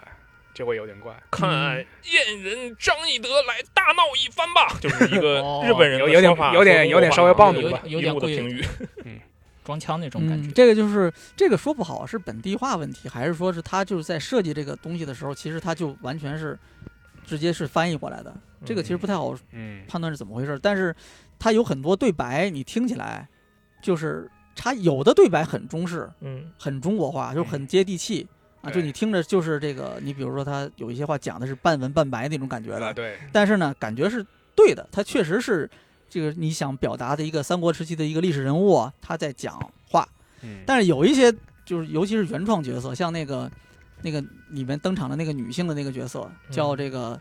什么来着？忘了红晶吗？啊，对，红晶啊，就她给人讲话就是典型的一个日本人，日本动漫里面跳出来的一个角色，给人感觉是啊 啊，就是日日本的剧或者动画里面经常出现的那种女性角色的一个那种感觉，配音也是这个味儿的，然后台词也是这个味儿的，就给人感觉很出戏。但他后面的身份会揭秘，他是中国人。他是中国人，这不肯定的吗？谁都不是我也没说他是日本人啊，但是我就说他，精忠报国是吧？太细了，嗯，现在这是捏人的时候背后有那个精忠报国一个一个一个那个哦贴纸，纹身是吧纹身纹身啊那个旗子的捏的，我都没看见，我就直接选了一个默认的，因为我觉得我捏出来的比人家那个默认的差远了。选个玛丽罗斯。嗯对，啊就都是光都是特库摩、光荣特库摩的那些最标志的那些代表的女性角色的那个脸型嘛。嗯确实，那我们我们继续啊，接下来是这个本周新游戏情报啊，这个环节是每周给大家分享一些这周公开的一些新游戏的这种呃相关的这些新消息啊。我们这个先从这周的这个最重磅的这个这个宝可梦的这个发布会啊开始啊，嗯。有一系列的这个宝可梦最近这个整个这个项目的一系列的大的动向，这个部分呢，哎，我就交给这个我们 VG 宝可梦专家哎小乌贼来给大家去讲一讲，好宝吧？宝可梦专家称不上，但是呃，编辑部第一任屯这个称号，我觉得我还是能担当得起。所以，所以这个工作就交给你了，艰巨的工作啊！你嗯给大家讲一讲这场发布会上的这个主要的内容都有哪些呗？嗯呃，这次发布会它的这个内容的话，其实涉及到的方面是比较多的。你像包括它的那个宝可梦世界大赛，然后 PTCG，呃，还有一个就是它那个宝可梦相关的一个 Sleep 的那个新的移动应用做宝可梦，对，做宝可梦，让你真正的做宝可梦。嗯、最后就是那个宝可梦朱子，它的 DLC 就是是叫灵之密宝，灵芝秘宝，对，然后是分前后两篇，然后前篇是一个叫壁之假面，然后后篇是叫南之圆盘，然后壁之假面的话是今年秋季的时候大概就要出来，然后壁之假面说是冬季以后，就有可能在今年冬季，也有可能在二四年左右，甚至二五年，这这个说不好。这个 DLC 最大卖点是啥？DLC 最大的卖点其实，呃，很多很多。就虽然说它那个预告片里面给到的一些镜头加在一起的话，这个数量不是特别的多啊，但是透露出来的内容还是不少的。就先拿这个壁纸假面去举例子，壁纸假面的话，它的那个开场是，就是我这个主人公嘛，我、来到了一个日本的那个乡村一样的嗯，那种地方，然后有一个特写镜头，有一个特写镜头是一个苹果树，然后呢，有人牛顿是吗？对，你 就宝可梦珠子，因为大家玩过珠子的人都知道，就是说，呃，珠本身，紫珠跟紫这两个颜色本身代表着两种水果嘛。然后现在这个 DLC 也给你摆了两种水果，嗯，那壁之假面这个就叫苹果。然后后面这个南之圆盘，大家看一下那个官方简介就知道，它那个有一个南梅学院这么一个设定，那它这个水果就是南梅。嗯，对所以说正好就是说四个水果并并到可啊对，并到了一块儿，就形成一个对应的关系。然后至于它这个呃本身的这个剧情，它这个壁纸假面的剧情就是，呃，那个预告片放出来之后，就有很多人发现了，它实际上 let 了，就是说呃致敬了日本传统的一个传说，就是桃太郎的那个故事，嗯桃太郎驱鬼的故事。就就是那个按照他们传说的角度来看，就相当于我桃太郎在那个冒险路上遇到了这个狗、猿猴，然后还有那个雉鸡鸡，对，嗯这三只的这三只精灵，然后这次呃他带着这三只动物去驱赶山鬼。那实际上在这次的 DLC 当中，这三只动物还有山鬼正正好，就也有一个互相对应的关系，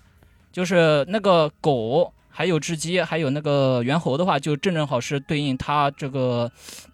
这次新出现的三只宝可梦。啊就是那个设定图里面那个呃，就是假面假面神兽下面的那三只宝可梦，正正好对应这三只动物形象。然后至于这个山鬼，很明显的就是这次的这个壁纸假面的它的这个亚神了，叫、叫恶鬼碰，对，那个字读读那个字读碰，嗯，那其实这次这个 是结合日本民间传说做的这么一个内容，是吧？对而且框架是来自于这儿的。对，而且我后面还查到一些更有意思的东西，就是它这个故事的舞台嘛，故事的舞台它上面说就提到了叫北上乡，然后后面我查了一下，日本还真有一个叫北上的地方，啊，但那个不叫北上乡了，那个叫北上市。嗯然后北上市那边有一个传统的习俗嗯，叫鬼见舞，就相当于于你戴着这个鬼佛的面具，嗯。在那边进行一个宗教祭祀一般的那种舞蹈。嗯。然后这个舞蹈当中会用到一些特制的服装花纹，这个服装的花纹正正好就对应这个恶鬼碰他的这个面具的形状。啊，那估计原型可能就是那个呗。对，很有可能就是从那边呃借鉴过来的。啊，其实它这一座它本体的故事算是这个游戏最没有争议、比较好评的一个地方。嗯，对，就至然少 DLC 这个故事还是可以看一下他怎么讲。对，我觉得可以期待一下，因为本片的话，我玩着还是比较开心的，除去那些各种各样乱七八糟的技术力问题呃，是对故事还是玩的比较开心的。嗯嗯，然后还有一个就是值得注意的地方，就嗯，这次它的这个 DLC 除了我们主人公之外，还有几位人物也会登场。然后在设定图里面也可以看出来，就是整个画面当中，实际上有一对姐弟，嗯他的那个呃姐弟的话，其实现在他的那个官方的信息也已经放出来了。姐姐叫这个丹鱼，然后弟弟呢是叫乌力。姐姐她这个性格比较傲娇，然后弟弟呢比较腼腆，然后这两个人他们的出身就是北上乡，嗯就相当于他们是本地土生土长的人，然后就相当于呃主角在这个 DLC 开之后，主角可以来到北上乡，应该与他们相识，然后再去了解当地的传说。后面应该又遇到了这个前面提到的那些就是猿猴呀、雉鸡呀这些精灵，然后慢慢的又跟这个呃假面神兽就相互之间产生一些联系。我觉得这个故事的话，应该会是这么一个套路。嗯嗯，然后至于这个丹羽和乌力的话，因为这两座这这两位人物其实是比较特殊的。他一方面是他们一方面是出生于这个北上乡，但是另外一方面他们自己是蓝莓学院的学生，也就、哦也就相当于前篇与后篇两个 DLC，就是两个 DLC 内容通过他们两个人物串在了一起。哦，原来是这样。对然后聊起来后篇的话，其实后篇我觉得就从剧情角度来解析的话，后篇其实更有一些讲头，因为后篇的他那边不是出了一个比较。就出了一个那个比较奇形怪，就比较圆盘状的那种精灵嘛，叫泰勒巴格斯。啊，我觉得挺乐的。对，确实挺乐的。嗯、泰勒巴格斯这个就是在本片剧情当中，其实有出现过关于他的一些描述。嗯，就是这这个我倒是没注意的。呃，我我这边是查了一下剧情，我这边查了一下有关的那个剧情简介，因为就宝可梦朱子它的那个设定里面不是有那个朱朱之书和子之书嘛，嗯然后那个朱之书和子之书里面就谈到了它那个帕提亚巨坑，然后甚甚至于包括最下面地灵区，它里面的那个一些呃人文景观嘛，它在那里面有描述。然后你在你在翻他那些人文景观描述的时候，你翻你一直往下翻，翻到最后一页的时候，你就会发现，就是有一个特殊的有一份特殊的记载，就那个记载文件上面左边是一个圆盘的一个形状，然后上面附着一只就像是宝可梦一样的东西，但是不确定是什么。然后右边的话是一行行的文字，但是它那个文字有些有些文字是被遮住的，它那个文字的内容就是说我作为这个探险队的某某成员，今天突然发现了一个不知道什么样的东西，我我根本没有办法确定它到底是什么，是精灵，是物体，还是说是别的什么生命体，我都不知道。然后这个他说完这段文字之后，人人就失去意识了，模糊了。嗯嗯，现在来看，就是他这边这篇朱之书、子之书当中这篇记载日记载文件当中，它的这个圆盘的一个形状，然后包括上面附着的这样的一个物体的话，很有可能就是这一次的泰勒巴格斯。首先，它是首先它那个巴泰勒巴格斯，它的这个形状其实是就是那个圆盘嘛，正正好是对应的。然后另外一个就是这一次朱子的那个钛金化的系统，钛金化的那个系统在它那个泰勒巴格斯的身上面有非常明显的体现。它的那个圆盘当中有各种各样的纹路，然后每一个纹路代表着一种属性。啊，你觉得这个东西会和会和这个新的具体玩法有关系吗？呃，我觉得 具体玩法的话，这个可能联系不大，嗯但是有可能会给你一些比较赖皮的抗性，就是呃比比较赖皮的特性。啊，就像阿尔宙斯那样嘛。嗯阿尔宙斯不也是就是说我，嗯、二十多种属性来回变。然后你像这种泰勒巴格斯，他的那个身体上也有各种各样纹路，我觉得他这边来回变的话，应该也是有可能的。我之前，我之我其实算个宝可梦一个非常萌新啊，我是之前去看那个宝可梦的那个一些什么对战属性克制表，还是什么场地表这些东西。嗯，对对，就就我觉得原我觉得最我觉得最基础那个东西已经非常复杂了。对，然后它还还然后这一座还有什么，包括近期近期的一些作品，还有各种特性，就更更更搞不清了。对它基本上就是每一个作品的话出一个特殊的一个子系统，然后再在这个子系统的基础上去进行各种各样的招式性的优化，嗯然后再搭配它那个原有的属性相克。其实玩起来，宝可梦这个游戏玩起来的话，还是能够讲究的地方还是非常多的。它你像像你们这种啊，这个宝批是吧？嗯，就就玩到后面是不是基本上都是专注于对战这个这方面了？呃，要看人，有些人他实际上就是说玩到最后的话是。就是对 对战这边会留心的更多一些，比如说我有几个朋友就是通关之后嘛，立刻跑去打那个呃级别对战，然后嗯去上那个大师段位。然后至于我自己的话，其实有段时间我是追过对战的，但是后面感觉有点累了，因为毕竟要学的东西要考，就是说实际对战的时候要考虑的东西也不少。嗯但是后面呢，我就转向这个，呃，逛街流，或者说有的时候就自己随机随便收集一些图鉴之类的，收集心灵图鉴，嗯这也算是一项乐趣嘛。嗯，对。不过其实我对这个宝可梦的直面会这个印这个评价挺差的，就是他播完之后，我说你把大家叫出来就为这些事了，我我这边其实有也那个，就是就其他其他东西好像和这个嗯怎么讲，和国内的一些这个宝可梦玩家，主要你也不关注是吧？对对对，嗯你什么包括卡牌啊，这网飞那还有个网飞的剧是吧？嗯啊，对，啊，然后还有什么大集结新加入的一些什么，特别是他那个他那个宝可梦斯利普，啊，是个手机应用哈，对这个就是圈子里面，圈子里面有些人他其实对这场发布会也不满意，啊。但是他们不满意的是理由呢？呃，他们不满意理由是什么呢？这场发布会你没有给我看黑白复刻，啊，啊，这个是之前呼声很大的是吧？对，对，因为黑白的评价非常好，嗯对嗯嗯、然后就是我再说回，我再说回这个泰勒巴格斯啊，有一个东西我我还差点忘记，嗯差点忘差点忘记提了，就是我觉得这个这个后面这凝之密凝之密宝，然后这个呃南之圆盘的这个泰勒巴格斯，很有可能他才是整个帕迪亚地区真正的神，啊，真正的神兽。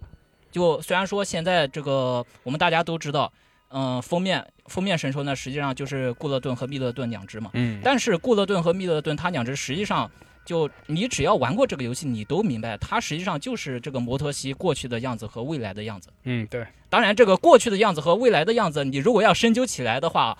就就又又能引出来一大段的这个世界观介绍，包括一些猜测什么的，这个我们就暂时不提了。嗯然后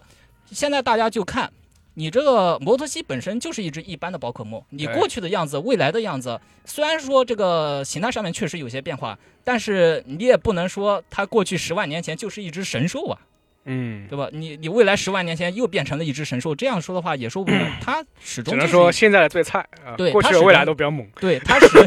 它实际上始终是一只一般的宝可梦，但是泰勒巴格斯不一样。泰勒巴克斯就我们前面提到的那些属性也好，包括那篇神秘的日志也好，实际上都证明了他那只泰勒巴克斯拥有一个非常强大的力量。至于这个强大的力量，就到底与这个嗯、呃帕蒂亚地区本地的这个钛金化之间有什么样的联系，这个就要等 DLC 具体发售的时候我们再去探究了。嗯可以，你这个研究的非常深，好，感谢宝学 宝学家小乌贼给我们的精彩分享啊！我已经听到，已经听到一脸一脸懵逼了，已经 就各种专业术语是吧？嗯是，确实是这个很复杂啊。嗯，好，我们那，我们继续啊，继续下面给大家分享几条本周的业界新闻啊。首先还是微软收购动视暴雪的这个一系列的这种呃操作啊，包括这个呃各个机构对这个这场收购的呃现在是在各种审查也在进行中啊，对所以这个新闻。可以说这个持续了已经好几个月的时间了啊！我我不知道这个还有多少玩家记得这个事情的中间的前前后后的这些事情，记不住了，可能也是难免的，因为这个真的时间太久了，而且他们几乎每周都会有这种变化嗯，啊，所以这个如果你已经记不清之前的那个上一集是什么情况了，没关系啊，你也不用记它，反正就我们给大家简单分享一下、嗯就是最近的这肥皂个肥皂肥皂剧嘛，对对对近近 这个近况啊。首先就是这个本周的这个这个 Phil Spencer Xbox 业务的这个负责人啊，他在接受《泰晤士报》的采访时表示啊，那收购动视暴雪并不是 Xbox 未来的关键啊，就是不收购也没关系啊。即使我们的这个收购被交易的监管部门阻止，那我们游戏部门 Xbox 业务依然会存在。这是一个很明确的表态，告诉大家，就是我们这个虽然很重要，但是我们不是靠收购它才成功的。然后呢，这个这个，因为之前的监管机构对这个这次微软收购动视暴雪的这个担忧，主要表现在什么呢？就是认为，这也是索尼一直在强调的，就是《使命召唤》系列是有不可替代性的，嗯，对它的所有权是非常关键的。那所以索尼认为，你这样的交易会削弱其他品牌的这种竞争力啊。嗯那这个 Phil Spencer 也是明确说了，这这个他觉得这个是不可理解的啊，因为为什么呢？因为索尼现在控制的这个游戏市场百分之七十的业务（括弧这是不包含任天堂的市场份额的啊），所以呢，那他说呢，在我们看来，那索尼、微软、任天堂大家市场做的都很好，我们各有优势，各有独特的内容啊，带给消费者更多的选择。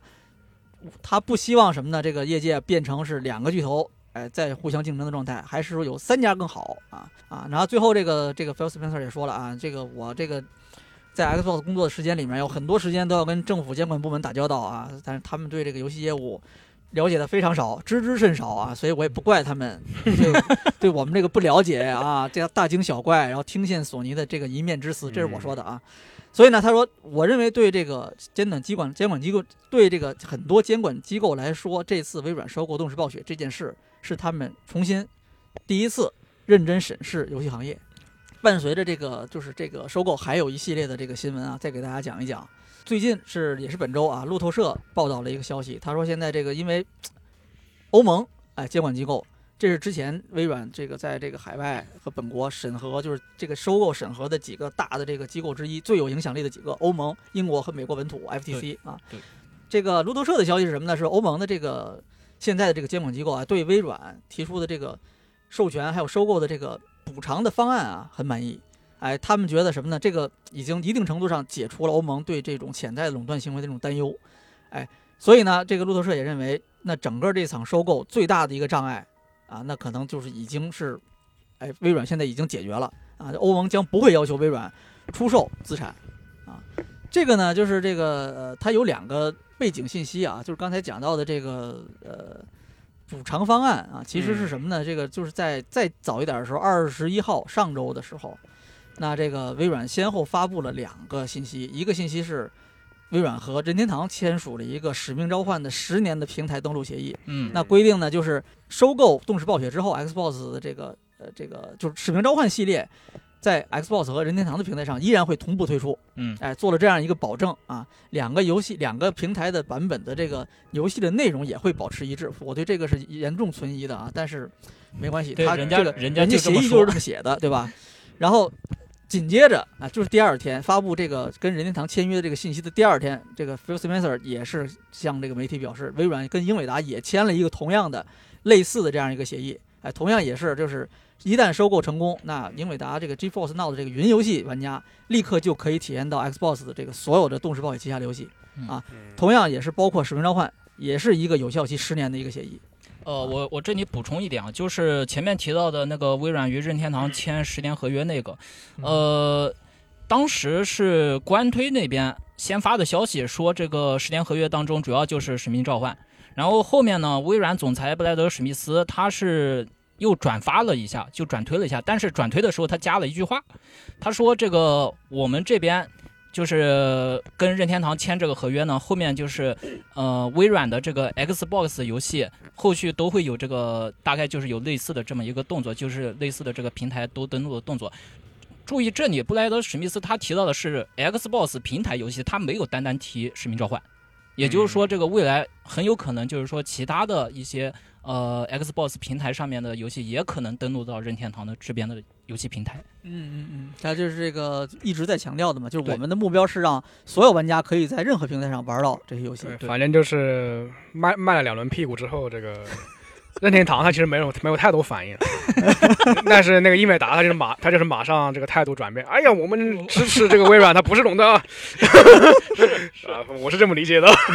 总之呢，就是路透社这边就是外媒啊认为的，因为这两个微软提出的这两个协议，还有一系列其他的这种补偿方案啊，所以他们认为现在欧盟这边对微软的这次收购的这种阻力可能会减小很多，嗯，可能，就是间接导致，或者说最后的结果可能就是欧盟会同意这个收购，而且是在可能不会提出，比如说类似让像让让让微软去拆分业务的这样的要求的前提下，允许他去收购动视暴雪。对对对，啊是的，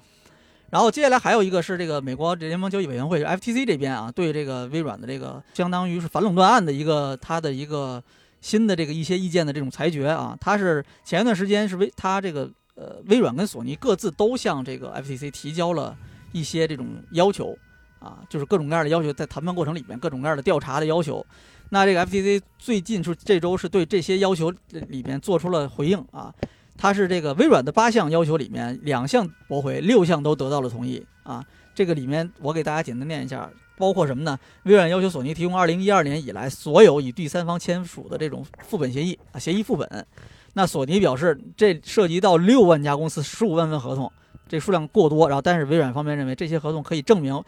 部分发行商被限制，不可以加入游，不可以让游戏加入 XGP，证明这个市场不是被我垄断的对啊。那 FTC 最后要求是什么呢？微软要要求索尼是提供二零一九年之后的合同。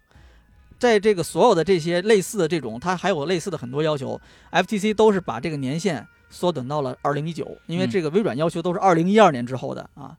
然后呢，这个还有就是这个微软要求索尼呃提供的这个总裁吉姆莱恩啊和他直属下属的这些成员的这些绩效评估啊，那索尼这方以这个对员工隐私不正当侵害为由拒绝，那最后 FTC 是驳回了这个要求啊，驳回了微软的这个要求啊。嗯然后呢，这个索尼这边也是指控，说是微软要求的这个二十项传票啊，里面有很多东西含糊不清啊，过于宽泛啊，要求限制其中的定义，这个也没有得到 FTC 这个批准啊。整个来看的话，这个现在这个收购的这个。好像看起来是越来越向着这个成功的方向上再去迈进的。它应该是在我现在感觉上，欧盟这边障碍已经，哎，感觉好像是已经解除了。美国这边好像也是倾向于是是这个比较正面的信息多一些。嗯，好像现在最大的障碍是在英国，好像。对，就是 FTC 这边的话，就目前的动态来看的话。呃，联邦贸易委员会那边，他是其实是支持了微软的那几项请求嘛。然后微软他他打这手牌的意思其实非常的简单，就是说我第一个，我微软这边要呃，我这边向来是支持这个全平台呃全平台登录游戏的。然后第二个就是我觉得你索尼在。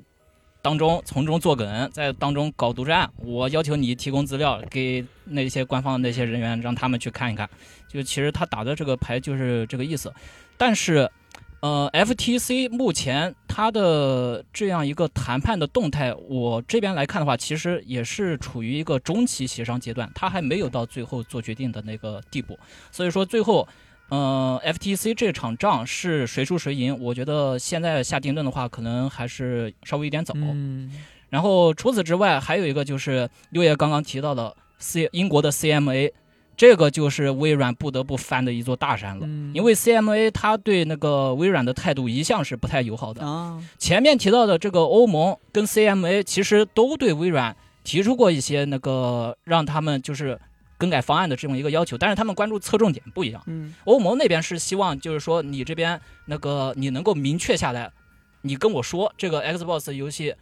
让它登录到更多的平台，从而现从而这个防止这个竞争限制一些的行为。CMA 这边呢，它实际上就是更强调就是使命召唤这款作品，它在英国本土。市场当中它存在的意义，嗯，你如果要是把这个使命召唤真的独占了的话，那这个索尼这边的话肯定是要受到影响的。CMA 现在就是这么想的，嗯，因为这个从英国的这个，我们如果经常关注英国的销量榜的话，会发现有三个游戏基本上是一直存在这个榜上这个前十啊，COD 是使命召唤系列、非法系列，然后就是给他，啊，给他其实就是一座嘛。啊，就是这个 GTA 五，对。对，但是 CUD 和哎非法呢，基本上就常年是霸榜的，就是第一、第二轮着换呗，他们俩。对对，所以 CMA 他给的那个呃，就是说和解的方案一直是说，就是你微软要拆分，你要不然这个动视暴雪拆分，要不然呢使命召唤拆分。你不拆分的话，我就不批准你。他要求使命召唤是成立一个新的公司，是吧？对，就相当于把这个使命召唤给独立出来，就不是在这个微软旗下。嗯，大概是这么个意思。但是微软这边肯定是不干的。嗯，是的，这跟他的初衷是相反的。对，所以说现在这个 CMA 跟微软这边就是目前是处于一个僵持的状态。然后目前，呃，目前的一个动态是说，这个 CMA 前期的调查结果已经出来了，立场就是我刚才说到的拆分。然后后面的话，四月二十六日正式报告。这个正式报告之后，就就这份正式报告非常非常的重要。这份正式报告里面的内容将决定这场收购是成功是失败。如果成功的话，何时成功，这些都是通过要通过那份报告来决定的。那就是关于这个动视暴雪被微软收购这个。这个案子啊，这个可以说是牵动全球玩家关注的啊，业整个业界也非常关注这样案子，嗯，鹿死谁手啊？我们就最后看等这个后面的这个报道吧。嗯，好，接下来我们再分享一条这个跟这个 Square Enix 相关的 SE 相关的一条新闻啊，这跟人事和公司变动有关啊。首先是这个人事变动啊，原取缔原 SE 的这个取缔叫这个同生龙司啊，他将会取代现在的这个取缔社长松田洋佑。成为新的这个社长，他就是下一任的这个接班人啊。那这个人事变动预计会在二零二三年六月举办的这个年度股东大会上面被正式的批准之后就执行。同生呢，就刚才讲到这个同生龙司，他其实现在也是现任的这个 Square Enix 中国这个分公司这是集团业务的一个董事长啊。这个我也看到有一些报道讲，说是这个应该就是 SE 放出的一些官方的一些宣传资料吧。未来的这个接替这个这个松田洋佑的这个新社长啊。他本人呢，其实也是一个 SE 的一个老粉啊，骨灰级粉丝啊，是从这个说 DQNFF 啊，所有的早期的正传作品啊，都是第一时间啊首发录入啊，一定要玩的啊，所以是一个怎么说，强调一下他有这种玩家属性的身份这一面，嗯。啊，同时呢，他这个自他自己也讲了一些这个这个话，就包括我看到有一段是说他前一段时间他自己说他参加了那个 SE 的那个尼尔的粉丝节，啊，然后呢在现场哎说是深受感动啊，看到了这个很多玩家非常热情的这个样子，然后呢说让他想起了 SE 当年的那个辉煌啊，所以呢他也讲了一下，就是我哎我们这个未来的一个目标啊，除了我们要保持原有的业务战略啊这些东西要基本盘我们要保住，除此之外呢，我们也要更加重视对这种新 IP 的开发和创造。同声这个龙司他他之前是那个电通的嘛，电通他是那个日本一个跨国广告公司，嗯，然后从这个公司出来的人一般都是经历了过经历经受过这个 P P U A，因为这个公司比较臭名昭著啊，就是有这个男员工过劳死啊，嗯有这个女员工被这个职权骚扰的这个自杀的一些嗯一些哈瓦哈拉事情对对对嗯。对。对。然后他不过这个同声龙司就是让我感觉比较意外的是，他二零二零年才加入这个 Square Enix，对，就三年时间，这个一飞冲天，是，对，就相当有点相当于是是你突然一个呃并一不是这个 Square Square 的这个员工，也不是这个 Enix 的员工，就突然空降一个一个一个外面来的这个这个人，这背后的这个对背后的这个大佬肯定很强啊，很厉害。对对，而且他嗯本身他也他加入 Square Enix 之后，他也不是。负责一个实际的游戏业务嘛，嗯嗯他主要是这个公司一些统筹方面的一些宣传方宣传方面的一些东西，就很怪，很神奇是吧？，对，嗯，就突然冒出这么一个人来就接替社长了。是是是，嗯总之，这个我们在后面再看吧。希望这个 SE 是吧，这个不要影响这个 它的这个真正的这个核心业务的这个运转啊，不要是因为这个有发生什么变化就好了嗯啊。另外一条新闻是来自这个夜光组啊，夜光组是在这个发布了一个新的公告，宣布是从今年五月一号开始，团队会并入到 Square Enix 本社嗯啊。那这个 Square Square Enix 也是发布了相应的公告，那这个表示呢，这次合并是为了增强内部工作室的竞争力啊，同时也是。嗯为了服务于公司业务战略中的既定目标。夜光组的这个公告里面也提到了一个，就是什么呢？就是现在这个制作组呢仍然会继续开发这个《Forspoken》的这个新内容啊，就前一段时间刚刚发售的这个游戏，嗯会继续开发新内容，并且说了它这个 DLC 是应该是预计是会在今年夏天会推出。嗯啊，那夜光组。这个稍微讲一下，它以前是 S Square Enix 的一个子公司啊，成立是二零一八年成立的，啊，它是参与了《最终幻想十五》和这个 Spoke Forspoken 的这个各种作品的这个制作，嗯他也是这个 SE 旗下有一个叫夜光引擎的这个技术的一个专利的一个持有者啊。对嗯，然后 SE 我不用了，对吧？FF 十六就没用它这个夜光对，引擎，是的，接下来还有一条新闻啊，是关于这个电竞的啊。那国际奥委会是在这个本周正式宣布了2023年奥林匹克电子竞技系列赛的这个详细信息啊。目前是确认了有九个项目，包括射箭、棒球、国际象棋、自行车、舞蹈、赛车、帆船、跆拳道以及网球。其中啊，舞蹈项目将会使用育碧的武力全开，嗯赛车系列的这个项目呢，使用的是这个 PlayStation 的这个 GT 赛车。啊，嗯然后另外，其实每一个刚才我讲的所有这个项目，每个都是对应一个游戏的啊。它这个是电子竞技的这个一个这个这个比赛啊。但是这个大家最熟悉的，其实我看了一下，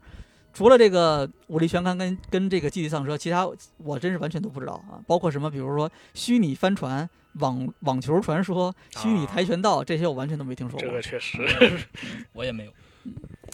然后还有几条短新闻啊，也给大家念一念啊。首先，这个是跟那个这个 TGS 有关的，二零二三年，哎，东京电玩展将在九月二十一号到九月二十四号在海滨幕张召开啊，终于不在九一八那天开了啊。嗯。然后呢，本届展会的主题是游戏跃动，世界幻变啊。九月二十一号到二十二号这两天是商务展览日，哎，商务日。然后二十三、二十四是一般开放日啊，儿童限儿童入场限制会放宽啊，这个而且。已已经因为之前因为疫情停了这个很久的这个 cosplay 区，现在又是恢复了，今年说是会恢复啊。嗯。然后接下来，英国电影学院就是这个 BAFTA 之前这个箱子去专门采访过这个这个他们的这个学院奖的这个颁奖的这个活动是吧？嗯然后这个 BAFTA 是公布了二零二二年的这个他们的这个评选的这个这个奖项的这个提名这个名单啊。然后呢，战神诸神黄昏是获十一项提名，嗯，然后老头环呢是八项提名啊。这个学院奖呢是将会在三月三十号公布这个最终的获奖名单啊嗯，反正里面有你最讨厌的迷失。对，啊，对，这个迷迷失也是一个就是获得得冠热门吧，他是获得了九项提名啊。当然，就是从这个奖项来看，这个战神和老头环他们占的这个奖项是怎么讲，就是更有影响力一些或者更重磅的一些的奖，他们占的是比较多的比重。对。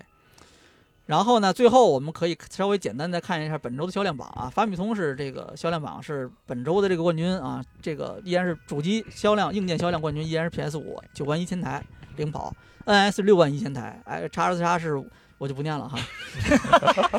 呃然后这个这个这个软件方面啊，第一名是这个《星之海比 V》的豪华版啊，NS 游戏，然后后面是这几名是这个销量，这一它这一可以一骑绝尘啊，它是它周销量十八万套，剩下的这些像这个这个一这个这个一方五十二啊，然后这个如龙维新啊，哎，这还有这个包括梦珠子啊、霍格沃茨啊，这些现在都已经是哎，他们这个销量其实差的是比较多的啊。嗯，然后后面还有就榜上再往后就是这个榜上永远都有的游戏，像这个什么这个马车八呀，然后这个斯普拉痛啊，哎，然后这个还有对，还有一个 PS 五版的这个《七路里人二》，就这个这个一方五十二的 PS 五版啊，也是上榜了啊。嗯然后这个 Steam 这边是上周也有一个销量榜更新啊，它这个统计时间是二十一号到二十八号截止，也是到本周二截止的，它是嗯啊，这个销量榜上比较明显的一个提示，有一个新增的新来的一个新上榜的，它是这个森林之子嗯，啊，这个官推森林之子官推是本周也是发了一个消息，说是二十四小时内这个游戏售出了两百万份，对，这个啊，特别恐怖非常不可思议啊，很很厉害的一个结果啊。霍格沃茨是下降了一名，他是被嗯这个森林之子挤下来了。然后呢，原子之心是上上升了啊。然后同样还有几个新出现的游戏，包括这个《卡帕拉太空计划二》，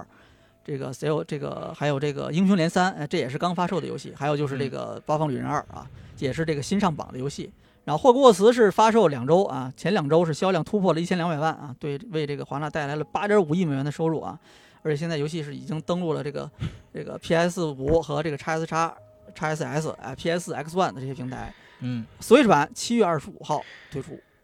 这有心，好吧，我们这周的一周新闻评论就差不多是这些消息啊，重磅的新闻我们花了比较多的篇幅去讲，然后后面给大家讲了一些这个呃业内的一些消息，还有这个新游戏的一些消息。很感激三位这个罗斯特箱子和乌小蝴蝶过来，今天能跟我们一起来录这期节目啊，让我们这个一周一周新闻评论能够继续更新下去，感谢大家。这周的这期一周新闻评论，我要不我们就到这里，好。好，吧？好，那分享最美好的游戏时光啊！这里是危机聊天室一周新闻评论，我是 LV 六，我是箱子，我是小乌贼，俄罗斯，我们下期节目再见。拜拜。拜拜拜拜。